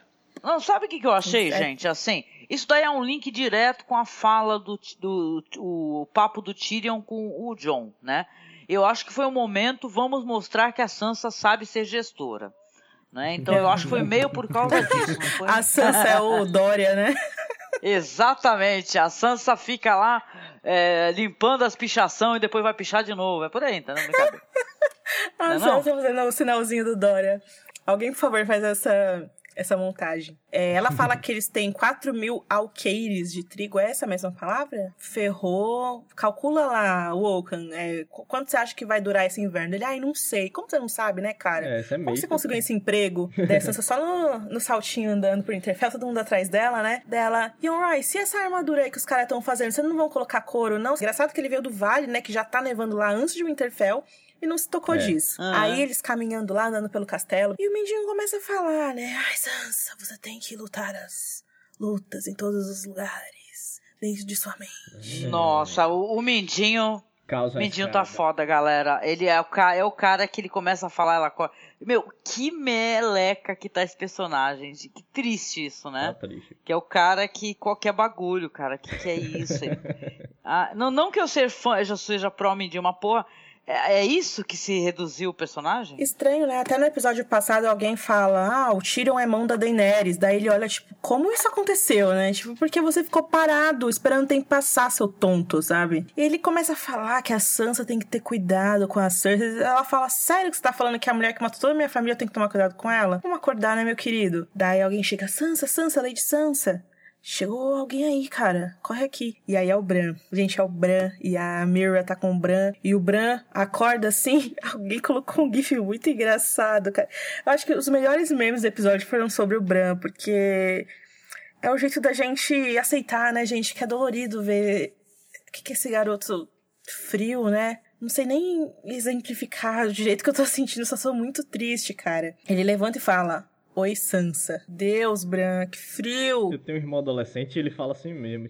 Ele fala assim? Como se não tivesse alma? É, não, é, é, é assim. Né? Ele, ele, esse cara, esse, esse corvo de três olhos é uma entidade quase inumana, não é? Então eu acho que ele meio que, é, cara, ele não é mais o que ele era também. Ele já, eu acho que isso talvez explicasse essa falta de sentimento em relação à perda do, do, do, do lobo dele, do, do, do Rodor, do entendeu? Que, que não há sentimentos, não cabem sentimentos onde tem tanta informação e muitas é, informações é. cruzadas. Aí não, eu acho que nesse momento ele até conseguiu passar isso pra gente. Eu, eu, eu estou além Sim. disso. Porque não, eu, te, eu, falei uma coisa tão trágica para ti, é um momento tão triste, tenebroso, e eu não consigo nem expressar emoção, porque apenas apontei que era uma bela noite, você estava linda e como foi triste o que aconteceu com você, né? Gente, eu vou falar uma coisa. Uma das coisas mais legais dessa, dessa temporada, especificamente nesse episódio, é a edição de voz.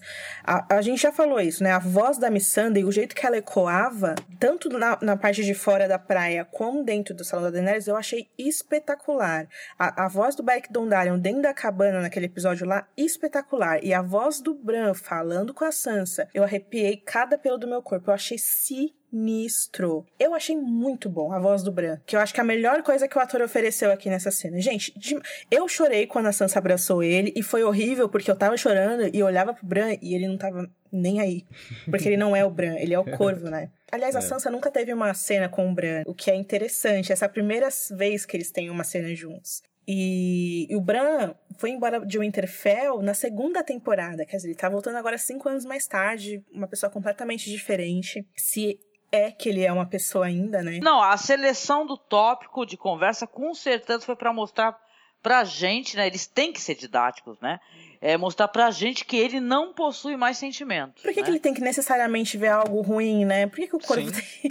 tipo, eu não entendo. E tem uma coisa também que, além do Bran ter que explicar pra gente que ele é frio, ele explica pra Sansa que ele sabe de tudo. Tipo, ela entendeu, ok, mas ela poderia ter entendido de outras formas De e eu outra acho forma. que a gente também. A- assim, o Bran foi pra lá criança, passou esse tempo todo lá sendo treinado e voltou agora, e é claro que ele vai precisar viver umas centenas de anos pra conseguir a sabedoria, a clareza nas visões que o Corvo tinha. Porque o Corvo lá do Max von Sydow, ele tratava o Bran como se fosse um neto mesmo, né? Levando o Bran pros lugares e mostrando pro Bran as coisas que ele queria ver, sabe? E o Bran agora chega com dois pés na porta. É, o que causa estranheza em mim também, talvez cause no Rafa, é o fato de que é o que eu tinha dito sobre a área. Eu sinto que é uma linha de narrativa que é para uma criança nos livros. E na série, o ator já é adulto. É, 42 E aí, anos nas costas, hein? o Bran é um adulto, e aí você fica. Sabe, talvez se fosse uma criança, teria um lirismo, uma coisa que seria até mais trágica e faria mais sentido, Sim. talvez, sabe? É, com o adolescente ficou meio estranho mesmo. Ficou parecendo que Crow de Três Olhos é o nome gótico dele. É, é tudo muito bem filmado, muito bem fotografado, muito bem editado, bem feito. Porém, nem sempre é exatamente criativo. É, é uma coisa engraçada. Eu fico lembrando do episódio da, da destruição do, do septo de Baelor. Quanto de repente um- uma, uma mudança no foco narrativo e na maneira de você construir a montagem mesmo do episódio tornou aquela história até mais interessante. Quando você, quando você quebra um pouco essa coisa do ritmo narrativo que você tem já, essa construção que, que os episódios têm, de você ir alternando os núcleos, etc. E talvez, se em alguns momentos você quebrasse isso um pouco e, e utilizasse outras formas de, de conduzir a narrativa, também seria bacana, seria, seria interessante. Mas, como se está com a- também com, a- com uma certa pressa para as coisas acontecerem, tem que seguir o ritmo aí que a gente já tem meio construído até agora, né? Vamos lá então, gente. Vamos lá para o, me- o melhor SUS que você respeita de Westeros, cara. Todo o lance da cidadela é um grande deus ex machina, né? Mas é misturado com umas coisas fascinantes. Então é muito confuso, né? Mexeu muito com o meu coração esse, esse segmento, sabe? Porra, ele. é Claro, você sabe que é um, um Deus Ex Machina, que é uma conveniência de roteiro, você sabe. Eu achei isso tão bobo, velho. Porque, tipo, caraca, seria tão melhor se fosse a obsidiana lá, o lance, um lance que ele descobriu tal, num livro proibido e tal, sei lá. Porra, isso aí foi besta. Isso aí ficou meio assim. É, como é que você fez tipo- essa cirurgia cerebral aí? Ah, eu peguei um livro sobre microcirurgia Ah, do não. cérebro, fui seguindo Não, e não, não, mas não deu foi, certo não, não. aí, pô. Foi cirurgia cerebral, foi, uma, foi um tratamento perigoso, né? De, de É. raspagem, de E te remover. Mas É. foi uma cirurgia, né? É, sim, é uma cirurgia, ele poderia. Ele poderia ter morrido, mas vamos levar em consideração que ele, eu- eu- ele ia morrer de qualquer jeito. Bom, de qualquer maneira, o que eu achei interessante é que o- a conversa deles vai se desenvolvendo e ele muda o tom, fala, meio que parabeniza ele. É, você conseguiu, você hoje salvou a vida de um homem. Não é verdade? E o- Sam, ele faz uma cara assim. Eu emocionada, pensando, né, Marcos? O Marcos estava comigo. E, poxa, ele vai ganhar o primeiro elo. Claro, só que não. Só que eu vi isso como uma coisa curiosa que aconteceu com ele, porque o, o mestre Ebrose falou para ele assim, ó, você a tua tarefa vai ser fazer cópias de manuscritos e pergaminhos apodrecidos. E fala ainda depois para que tome cuidado, porque que essas traças comem também carne, né? E eu, você tá pensando o quê? Você poderia ter sido expulso da cidadela. Eu achei que isso daí, na verdade, é uma espécie de coisa que é, que é meio. é uma punição, de certa maneira, mas também é uma coisa que vai permitir a ele que leia esses manuscritos. E isso dá uma riqueza que você fala, nossa, eu, eu penso assim que o Sam é um dos personagens mais interessantes da série para mim nesse momento. Por mais que tenha essas questões é, ex-máquina e tal, mas ele é aquele personagem, que ele é aquele é, é, perdedor, é um loser, né? E tal, é um personagem ridicularizado, mas ele é inteligente, ele tem capacidade, ele mostra por A mais B. Ele, enquanto covarde, ele mostra coragem quando é necessário. Então esse personagem, ele, ele eu acho ele muito legal. E eu adoro o Jorá, né? O Jorá é maravilhoso, eu quero muito que ele se reúna novamente com a Daenerys. Eu acho até que, de repente, o desfecho trágico pode vir daí, né? Dele ter essa coisa de eu vou me reencontrar, e, e sim, ela, ela me deu uma sensação de propósito, eu quero fazer qualquer coisa. É, legal, é, foi um segmento que me, tro- a que me agradou, na verdade, eu gostei. Ele vai ter que ir embora antes de completar o que ele precisa fazer, porque ele vai começar a fazer alguma descoberta, né? É, eu acho interessante como o, o, o, eu vejo o Sam, assim, não necessariamente como alguém muito brilhante. Ele faz o mínimo, sabe? Ele tem um interesse mínimo nas coisas. Tem essa, essa mensagem que a série quer passar, que é assim, os caras aqui passam tempo demais limpando bosta da latrina. Em vez de fazer o que tem que ser feito. E o cara que viu isso sabe, despontou antes de todos esses outros, sabe? O que eu acho muito legal isso, assim, só que eu queria que tivessem outros garotos de Westeros, né? Ou outra filha do Oberyn lá, é, infiltrada, que tivesse interessado também em saber outras coisas.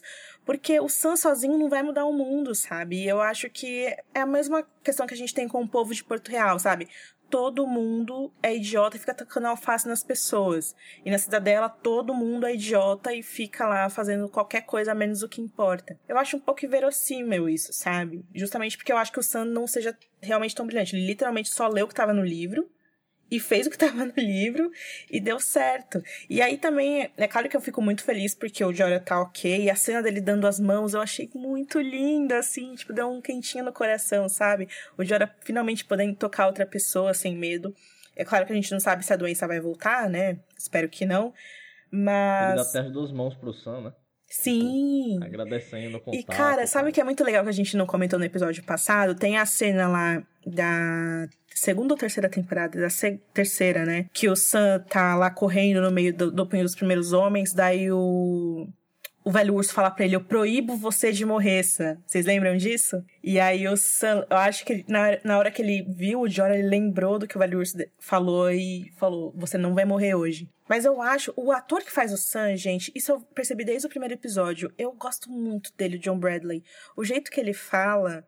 Eu lembro dele, naquela cena dele com o Ambrose lá, secando o cadáver, dele falando: Arquimestre, por favor, se me permite, sabe? Falando assim com muita educação, com muito respeito, assim, é muito bonito, sabe? John Bradley é maravilhoso. Tem uma regra que dizem quando você tá contando uma história que é assim: você pode fazer aparecer mil problemas do nada pros seus personagens, mas as soluções eles vão ter que procurar bastante para achar. Eu, eu acho que é válida essa ideia de que o mundo tá parado porque ninguém tá fazendo nada na cidadela. Se a gente tivesse pelo menos um SAM em cada área, sabe? Não teria mais doença. Os corvos mandariam passando as notícias certas, entendeu? Ia tá tudo bem, mas não tá, entendeu? Porque os caras ficam lá o dia inteiro fazendo zero coisas. Mas essa é também é um paralelo, esse também é um paralelo interessante com a realidade, né? Porque realmente muita gente não, médicos e tal, pessoas assim, não se importam muito com só estão ali para feijão com arroz, sacou? Fazer. Não, é, eu acho que todo mundo que tá escutando a gente tem vida acadêmica, o Rafa tá passando por isso agora. Tem certas burocracias dentro das áreas de estudo que a gente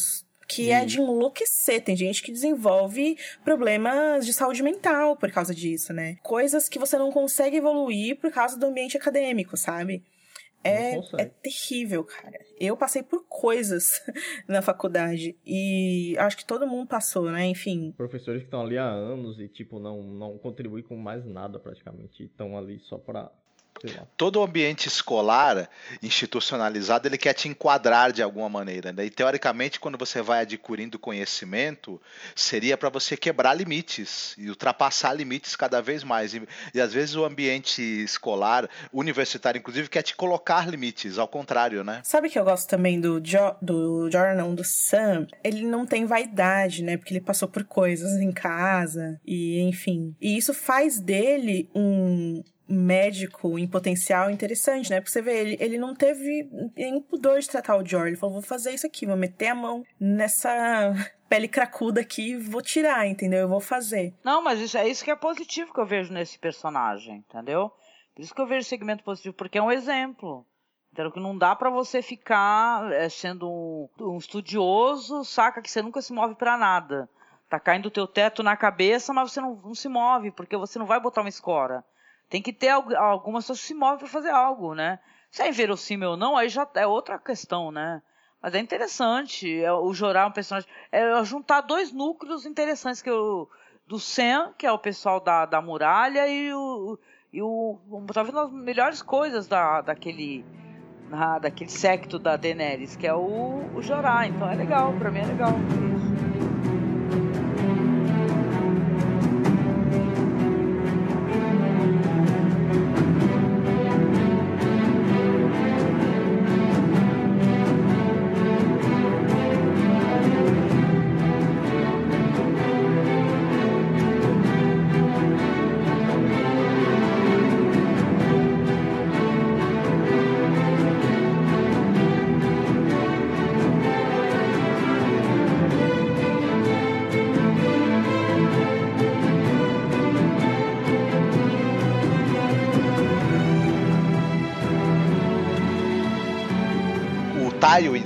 Conta de todos os detalhes da construção, mas na hora de construir os esgotos, ele deixou para outra pessoa, ou seja, o próprio Tyrion. Estranho isso, né, Rafa? De falar que o Tywin criou o castelo. Não, eles falam, ele fala que Tywin criou o Rochedo Castle as we know it, como nós conhecemos.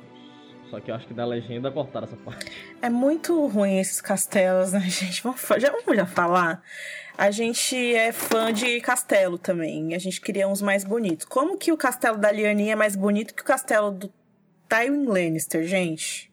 Não, ó, o do Tywin eu não achei nem tão ruim, mas, pô, a Jardim de Cima, que é o lugar mais bonito dos Sete Reinos. E na, na série tá pior do que Monte Chifre. Olha, eu, eu, eu achei que o, quando, você, quando a gente vê o castelo por dentro, ele não chega a ser nada impressionante. Mas a gente tá falando das duas famílias mais ricas de Westeros. Lannister, é. tudo bem que eles perderam dinheiro, mas eles tiveram um dia. Sabe o que é engraçado? Quando a gente teve lá a família do Sam, vocês lembram? Que foi muito legal e a gente elogiou tanto, né? Foi tão, né? Foi, tu viu uma bandeirola, uma coisinha, nem parecia, não, não deu para mostrar nada dali, né? Mas é foi que eu frustrante. acho tem uma coisa, quando você vê o castelo de longe, ele é um mate painting de CGI. Né? E aí você pode fazer o, aquela enormidade que você quiser. Agora, quando você tá, o, o personagem está no interior do local e você é obrigado a construir cenário, isso é muito, muito caro. Então tem um limite ali também orçamentário, de tempo, de prazo. Caramba, eu gostei da coreografia de luta. Dessa vez, somente luta com lança, isso foi muito bonito, né? Vocês gostaram? Foi uma cena muito rápida. Mas tem umas uhum, coreografias legais, né, gente? Mas eu acho que o Verme Cinzento sempre arrasa, né? É, nem sempre. Tem uma outra luta com naquele corredorzinho lá com os filhos da Arpia que foi. Mas nessa, mas nessa sequ, nessas sequências as coreografias estavam interessantes. Você consegue, né? Você consegue ver os golpes básicos que alguém usa com uma lança, né? A estocada, jogar a lança no inimigo de, que está mais ou menos distante, bem, bem interessante assim. Eu achei a posição em que ele ficou para dar os golpes muito convincente. Legal. Só que, ao mesmo tempo, a gente acabou não vendo o grosso da batalha também, né? A gente acabou vendo só o momento em que eles estavam ali dentro, é, aquela coisa do cerco, que na verdade era o Tyrion imaginando como, como seria esse cerco, as muralhas e tudo, né? Mas. Eu gostei de usar o voice-over do Tyrion para exemplificar, né? Ele ter construído a entrada das prostitutas ali. Vocês não acham Meu Deus, que. Tyrion. Uma, uma coisa que também ficou na minha cabeça, o Tyrion explica que ele. É, deixou ali uma passagem nos esgotos para ele poder entrar com as prostitutas e tudo mais. Só que aquela, aquela entrada que eles usaram, ela é uma, um, uma entrada que fica meio visível para quem está olhando a muralha ali de um barco, por exemplo. Achei, pensei assim, quem, quem vive nesse castelo aí e usa ele como, como, como fortaleza de defesa, nunca olhou, pegou um barquinho e ficou olhando a muralha e falou, opa, tem um buraco aqui embaixo, não tem não? É, eu achei estranho isso Porque, porque eu acho que se você vive nessa fortaleza, você procuraria algum ponto fraco nela, né? Se você trabalha ali, vive ali e luta ali para, né, como soldado, enfim. É, mas às vezes dentro do buraco a passagem secreta não tava tão evidente, sei lá. Mas sabe o que é muito estranho, gente? Você manda mandar um líder imaculado para invadir um dos castelos mais fodas de Westeros e não ter ninguém com ele. O cara que veio do outro continente. Meu, qualquer merda que ia dar, tipo Greyjoys vindo na beiradinha sem ninguém perceber, sabe? Tinha que ter outra pessoa com ele lá. Ou não, mais eu... de um exército, outra sabe? Coisa, tipo... Outra coisa, como é que os Imaculados chegaram e atacaram? Aí os, os Greyjoys foram lá e trollaram os barcos deles, não é isso? E não tem é. como fazer retorno. Porra, e os Greyjoys, qual é o fator de stealth que eles jogam naquela porra daqueles barcos? Eles têm vê, uma. Qual é que é? O navio é silêncio ou é invisível o nome do navio? É porque na realidade a- a ilha- as Ilhas de Ferro ficam prós- muito próximas a Rogério do Castle, né, Rafa? É, Mesmo ficamos assim, bem longe gente. de Porto Real. né? Não, sim, Porque é é que foi uma lado. comitiva pequena que pode ter ido, saído dali. Mas assim, é aquela coisa, né? Pra começar, como que o euro conseguiu esses barcos, sabe? São uma série de escadas que você tem que subir. É, Acreditar. Como que o euro conseguiu isso? Como que esses caras conseguiram passar stealth sem esses caras perceberem? Como que o Verme Cidente tava sozinho num lugar que ele nunca foi antes pra vencer um castelo do Jaime Lannister, sabe? Ainda bem que o Euron é o personagem, é um personagem carismático, né? É, o pessoal já ouviu o pessoal comentando que ele é a soma de vilões, né? Joffrey, do Ramsay e tal, junto com uma expertise dele ser o cara, é o pirata, né? É, mal feito um pica-pau, né? Então isso é interessante. E ele tem. E, e esses navios que É ele tem. interessante. O, os navios que. Os outros navios do, da, da Yara e do, do Tion, enfim. Eles não tinham nenhuma arma nos navios. O pessoal que, que fa... só, só levou os Imaculados não ficou uma tripulação armada, eles não têm meios de defesa nenhum, só tem catapulta nos navios do, do Euron. A, a Yara e o, e o Tion nunca pensaram em falar, pô, podia ter uma catapulta nesse navio pra gente se defender se precisar, né? Enfim, algum me- meio ofensivo que a gente poderia ter numa batalha. É só o navio e pronto, assim. Estamos à mercê Aham. de qualquer tipo Vocês de viram, arma. Vocês viram que eles estavam jogando aqueles negócios, tipo a- o ataque a Mirin, cara? Jogando aquelas bolas de fogo, caramba, lembra que a gente comentou? Sobre isso riscando o céu.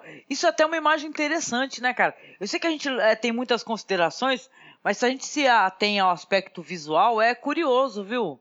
É, de se assistir. Eu, eu sempre me perguntei como deve se assistir essa série num- numa sala de cinema, cara. Como é que deve ser essa experiência? Que deve ser muito boa, porque o som é incrível. Dessa vez escutei com fones de ouvido, né? Pô, é muito legal a música, sabe? Trilha, a gente não falou de trilha.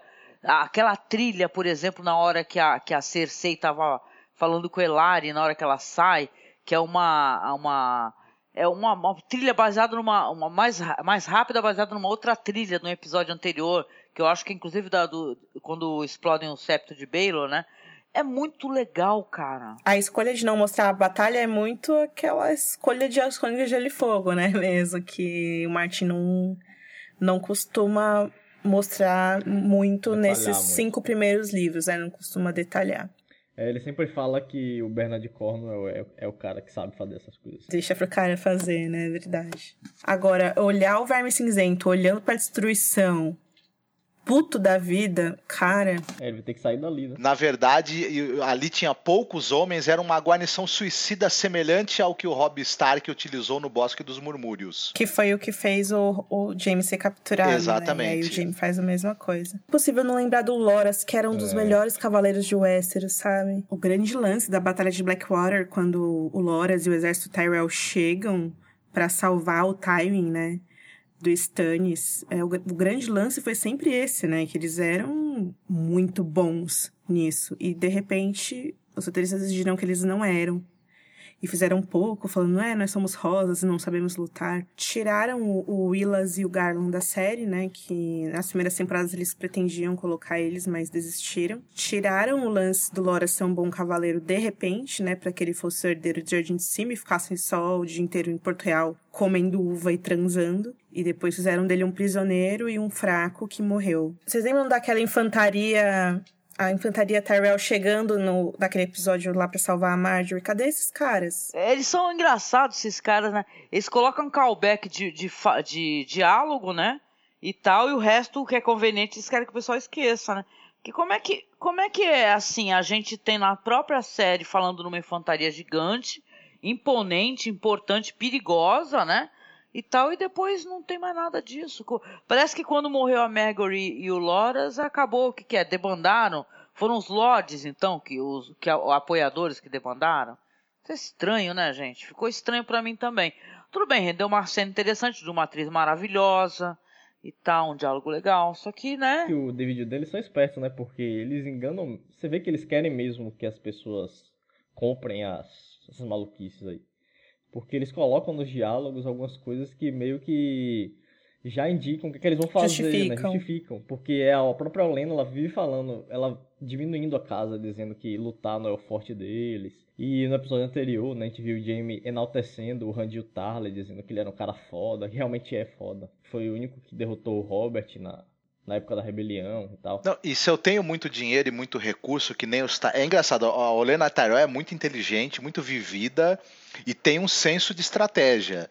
E ela claro, pensaria assim: olha, eu realmente, meu, minhas tropas aqui não são muito boas, não são muito bem treinadas, mas eu tenho recursos de dinheiro infindáveis. Eu vou contratar os melhores mercenários, as melhores tropas contratadas e vou me armar, até porque, porque depois, de, dentro do contexto de tudo que aconteceu, ela, lógico, iria pensar que iriam atrás dela em algum momento, né? Mas... Pensar nas coisas menores, né? Do mesmo jeito que Porto Real tem uma trama muito bem desenhada e costurada, que personagens como Shay ou como a Bernadette que a gente citou, sabe? Podem mudar tudo. Ou a Sansa, que é aquela menina que tá lá. E a gente não vê isso nos outros castelos. Então é a Olena sozinha. Porque apesar de, da família dela toda ter morrido, onde estão todos os funcionários do castelo? As pessoas que poderiam, às vezes, sabe, com um sussurro do Vares, ter ganho isso, e não foi o caso, né? E aí ela fala que, pô, você realmente ama sua irmã, né? O amor é cego. Fala que você é um tolo e que ela será o seu fim. ela é mó troll, né, cara? Essa daí lacrou muito nesse final. E aí ele fala que não tem... Ah, discutir isso tem pouca valia agora, né? E aí ela pergunta a ele como ele planeja matá-la e ele diz que a Cersei, a Cersei, que é a pessoa que busca a paz. A pessoa abençoada. Teve várias ideias de chicotear e decapitar a velha, né? Esfolar ela viva, enforcar mas que ele conseguiu convencer a irmã a abandonar essas ideias e tira do bolso um frasco que derrama em um dos copos de vinho, dando a Olena, né? E a Olena bebe sem titubear, né? É bem legal isso. E ela pergunta pro Jamie, ah, será que vai ter, vou sentir alguma dor? E o Jamie fala, não, não, não, vai ficar tudo tranquilo. Ela, que bom. Eu odiaria morrer como Joffrey com o rosto, o rosto roxo, né, os olhos saltados e sangue jorrando dos meus poros e do meu nariz. Ela revela que não sabia que o veneno que ela deu ao Joffrey traria tantos efeitos colaterais. E aí nessa hora o Jaime abre o olho, assim, arregaladaço. Porque ele sempre achou que fosse o Tyrion, né, a Cersei também. Embora a gente já soubesse que na própria série já foi revelado que foi Olena. E aí ele olha fixamente para ela, né, evidentemente perturbado, e ela fala: Ah, conta pra Cersei que fui eu que matei o filho dela. Eu quero que ela saiba. E eu, Jamie, sai enfurecido e deixa a velhinha lá. Pra morrer sozinha. Meu, no, no por dentro do episódio os caras falam que. Enfim, eles elogiam muito a dama é, Diana Rigg, falando que é incrível, como ela era uma das melhores atrizes vivas e tal. Eles falam que eles sentiram que, mesmo ela morrendo na cena, ela ganhou a cena. Sim. É, claro, foi dela. E eu fiquei triste, sabe, por ela ter morrido, porque, cara, que atriz foda! Em uma bola de neve, muitas coisas terríveis aconteceram por atos que ela, né, desenhou ali, junto com o Mindinho, inclusive. E o Mindinho, ela não citou o Mindinho pro Jamie, que eu achei interessante. Não, mas ela poderia ter morrido sem falar nada. Ela poderia ter morrido deixando ele continuar incriminado, né? Deixou uma abertura para que o irmão tente de alguma maneira salvar o Tyrion, né?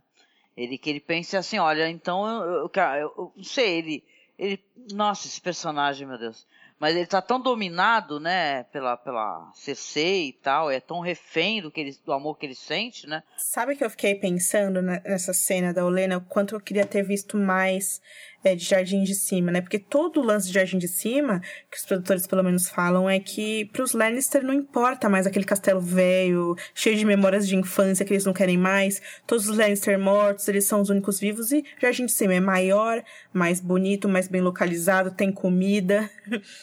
tá no, num reino que tem mais dinheiro porque os Lannister não tem mais. Porque então... tu acha que eles então querem transferir o a, a sede da casa. A sede da casa para lá. Nossa, isso é estranho também. Isso, isso também ficou estranho para mim. Muito, Esse negócio né? de, ai, ah, eu não vou valorizar a minha casa, não, viu? É, os caras passaram toda a série falando dos Lannisters pagam seus débitos, né? Ou seja, sua casa, bem ou mal, querendo ou não, é, tem um valor para eles de alguma maneira para derrubar aí uma casa se eu não se importar com a invasão de uma casa, ou sei lá, talvez se importem e depois retomem de algum jeito. A questão é que ficou estranho, né? Basicamente. Eu também lamento, porque eu queria muito ver Jardim de Cima. Imagina, quem é que não quer ver, né? Se é um local que, que, é, que é um local é, fértil, né? Você imagina um local florido, um local com uma, com uma sei lá, abundante de cores. Mas eu acho que vai aparecer ainda, Então, gente, é esse. Acho que Jamie vai ficar por é, lá. É. Não sei, talvez a Daenerys Eu bote fogo tudo no episódio que vem, não sei, né? É, eu acho que vai ser por lá a batalha, porque tem o Randy e o Tarly, né? Essa galera toda, eu acho que eles vão ficar lá mesmo. Sobre o tema dos Tyrell, tem o tema deles, Growing Strong, que tocou naquela cena lá da Marjorie com a... Aquela cena bem bonita que elas tiveram na despedida. Ah, legal. Sexta temporada. Aham, muito bom. Só que não foi lançado na trilha oficial. Nessa cena, é, é bem emblemático que eles tenham escolhido botar o tema dos Lannister no final, né? Rafa Bacelar, qual é a sua nota para The Queen's Justice? 7,5 também. Comprimidos, calmante para John e Daenerys. Legal, Rafa. Marcos Noriega, qual é a sua nota? Eu dou oito lacradas da Olena em cima do Jamie. Angélica Hellish, qual é a sua nota? É, eu com certeza eu darei sete apertos de mão entre Jorá e Sam, com muita esperança no coração. Agradeço a participação, como sempre é um prazer conversar com vocês e convido você ouvinte que gosta de séries épicas, históricas, interessantes, com bons figurinos, filmagens curiosas, bons debates, a nos visitar, tá? A gente tem um site, eu estou tratando de de Outlander agora, para quem não sacou ainda, que é uma série muito legal, estão as duas temporadas na, na Netflix, tá? Nós temos um site que a gente recém inaugurou, que é o Sacenax Brasil Podcast.com.br. E por favor, por favor, curta a nossa página no Facebook. Legal, a minha nota é sete tropeços do Jon Snow quando vê o Drogon. e o podcast dessa semana fica por aqui. Eu, Angélica, o Rafael Marcos, voltamos na semana que vem com o episódio Spoils of War. Opa! Tchau! Ah, por favor, cinco estrelas no iTunes, um reviewzinho pra gente e comente o que você achou do episódio dessa semana lá nos comentários do Game of Thrones BR. Comente Beijo, lá. tchau.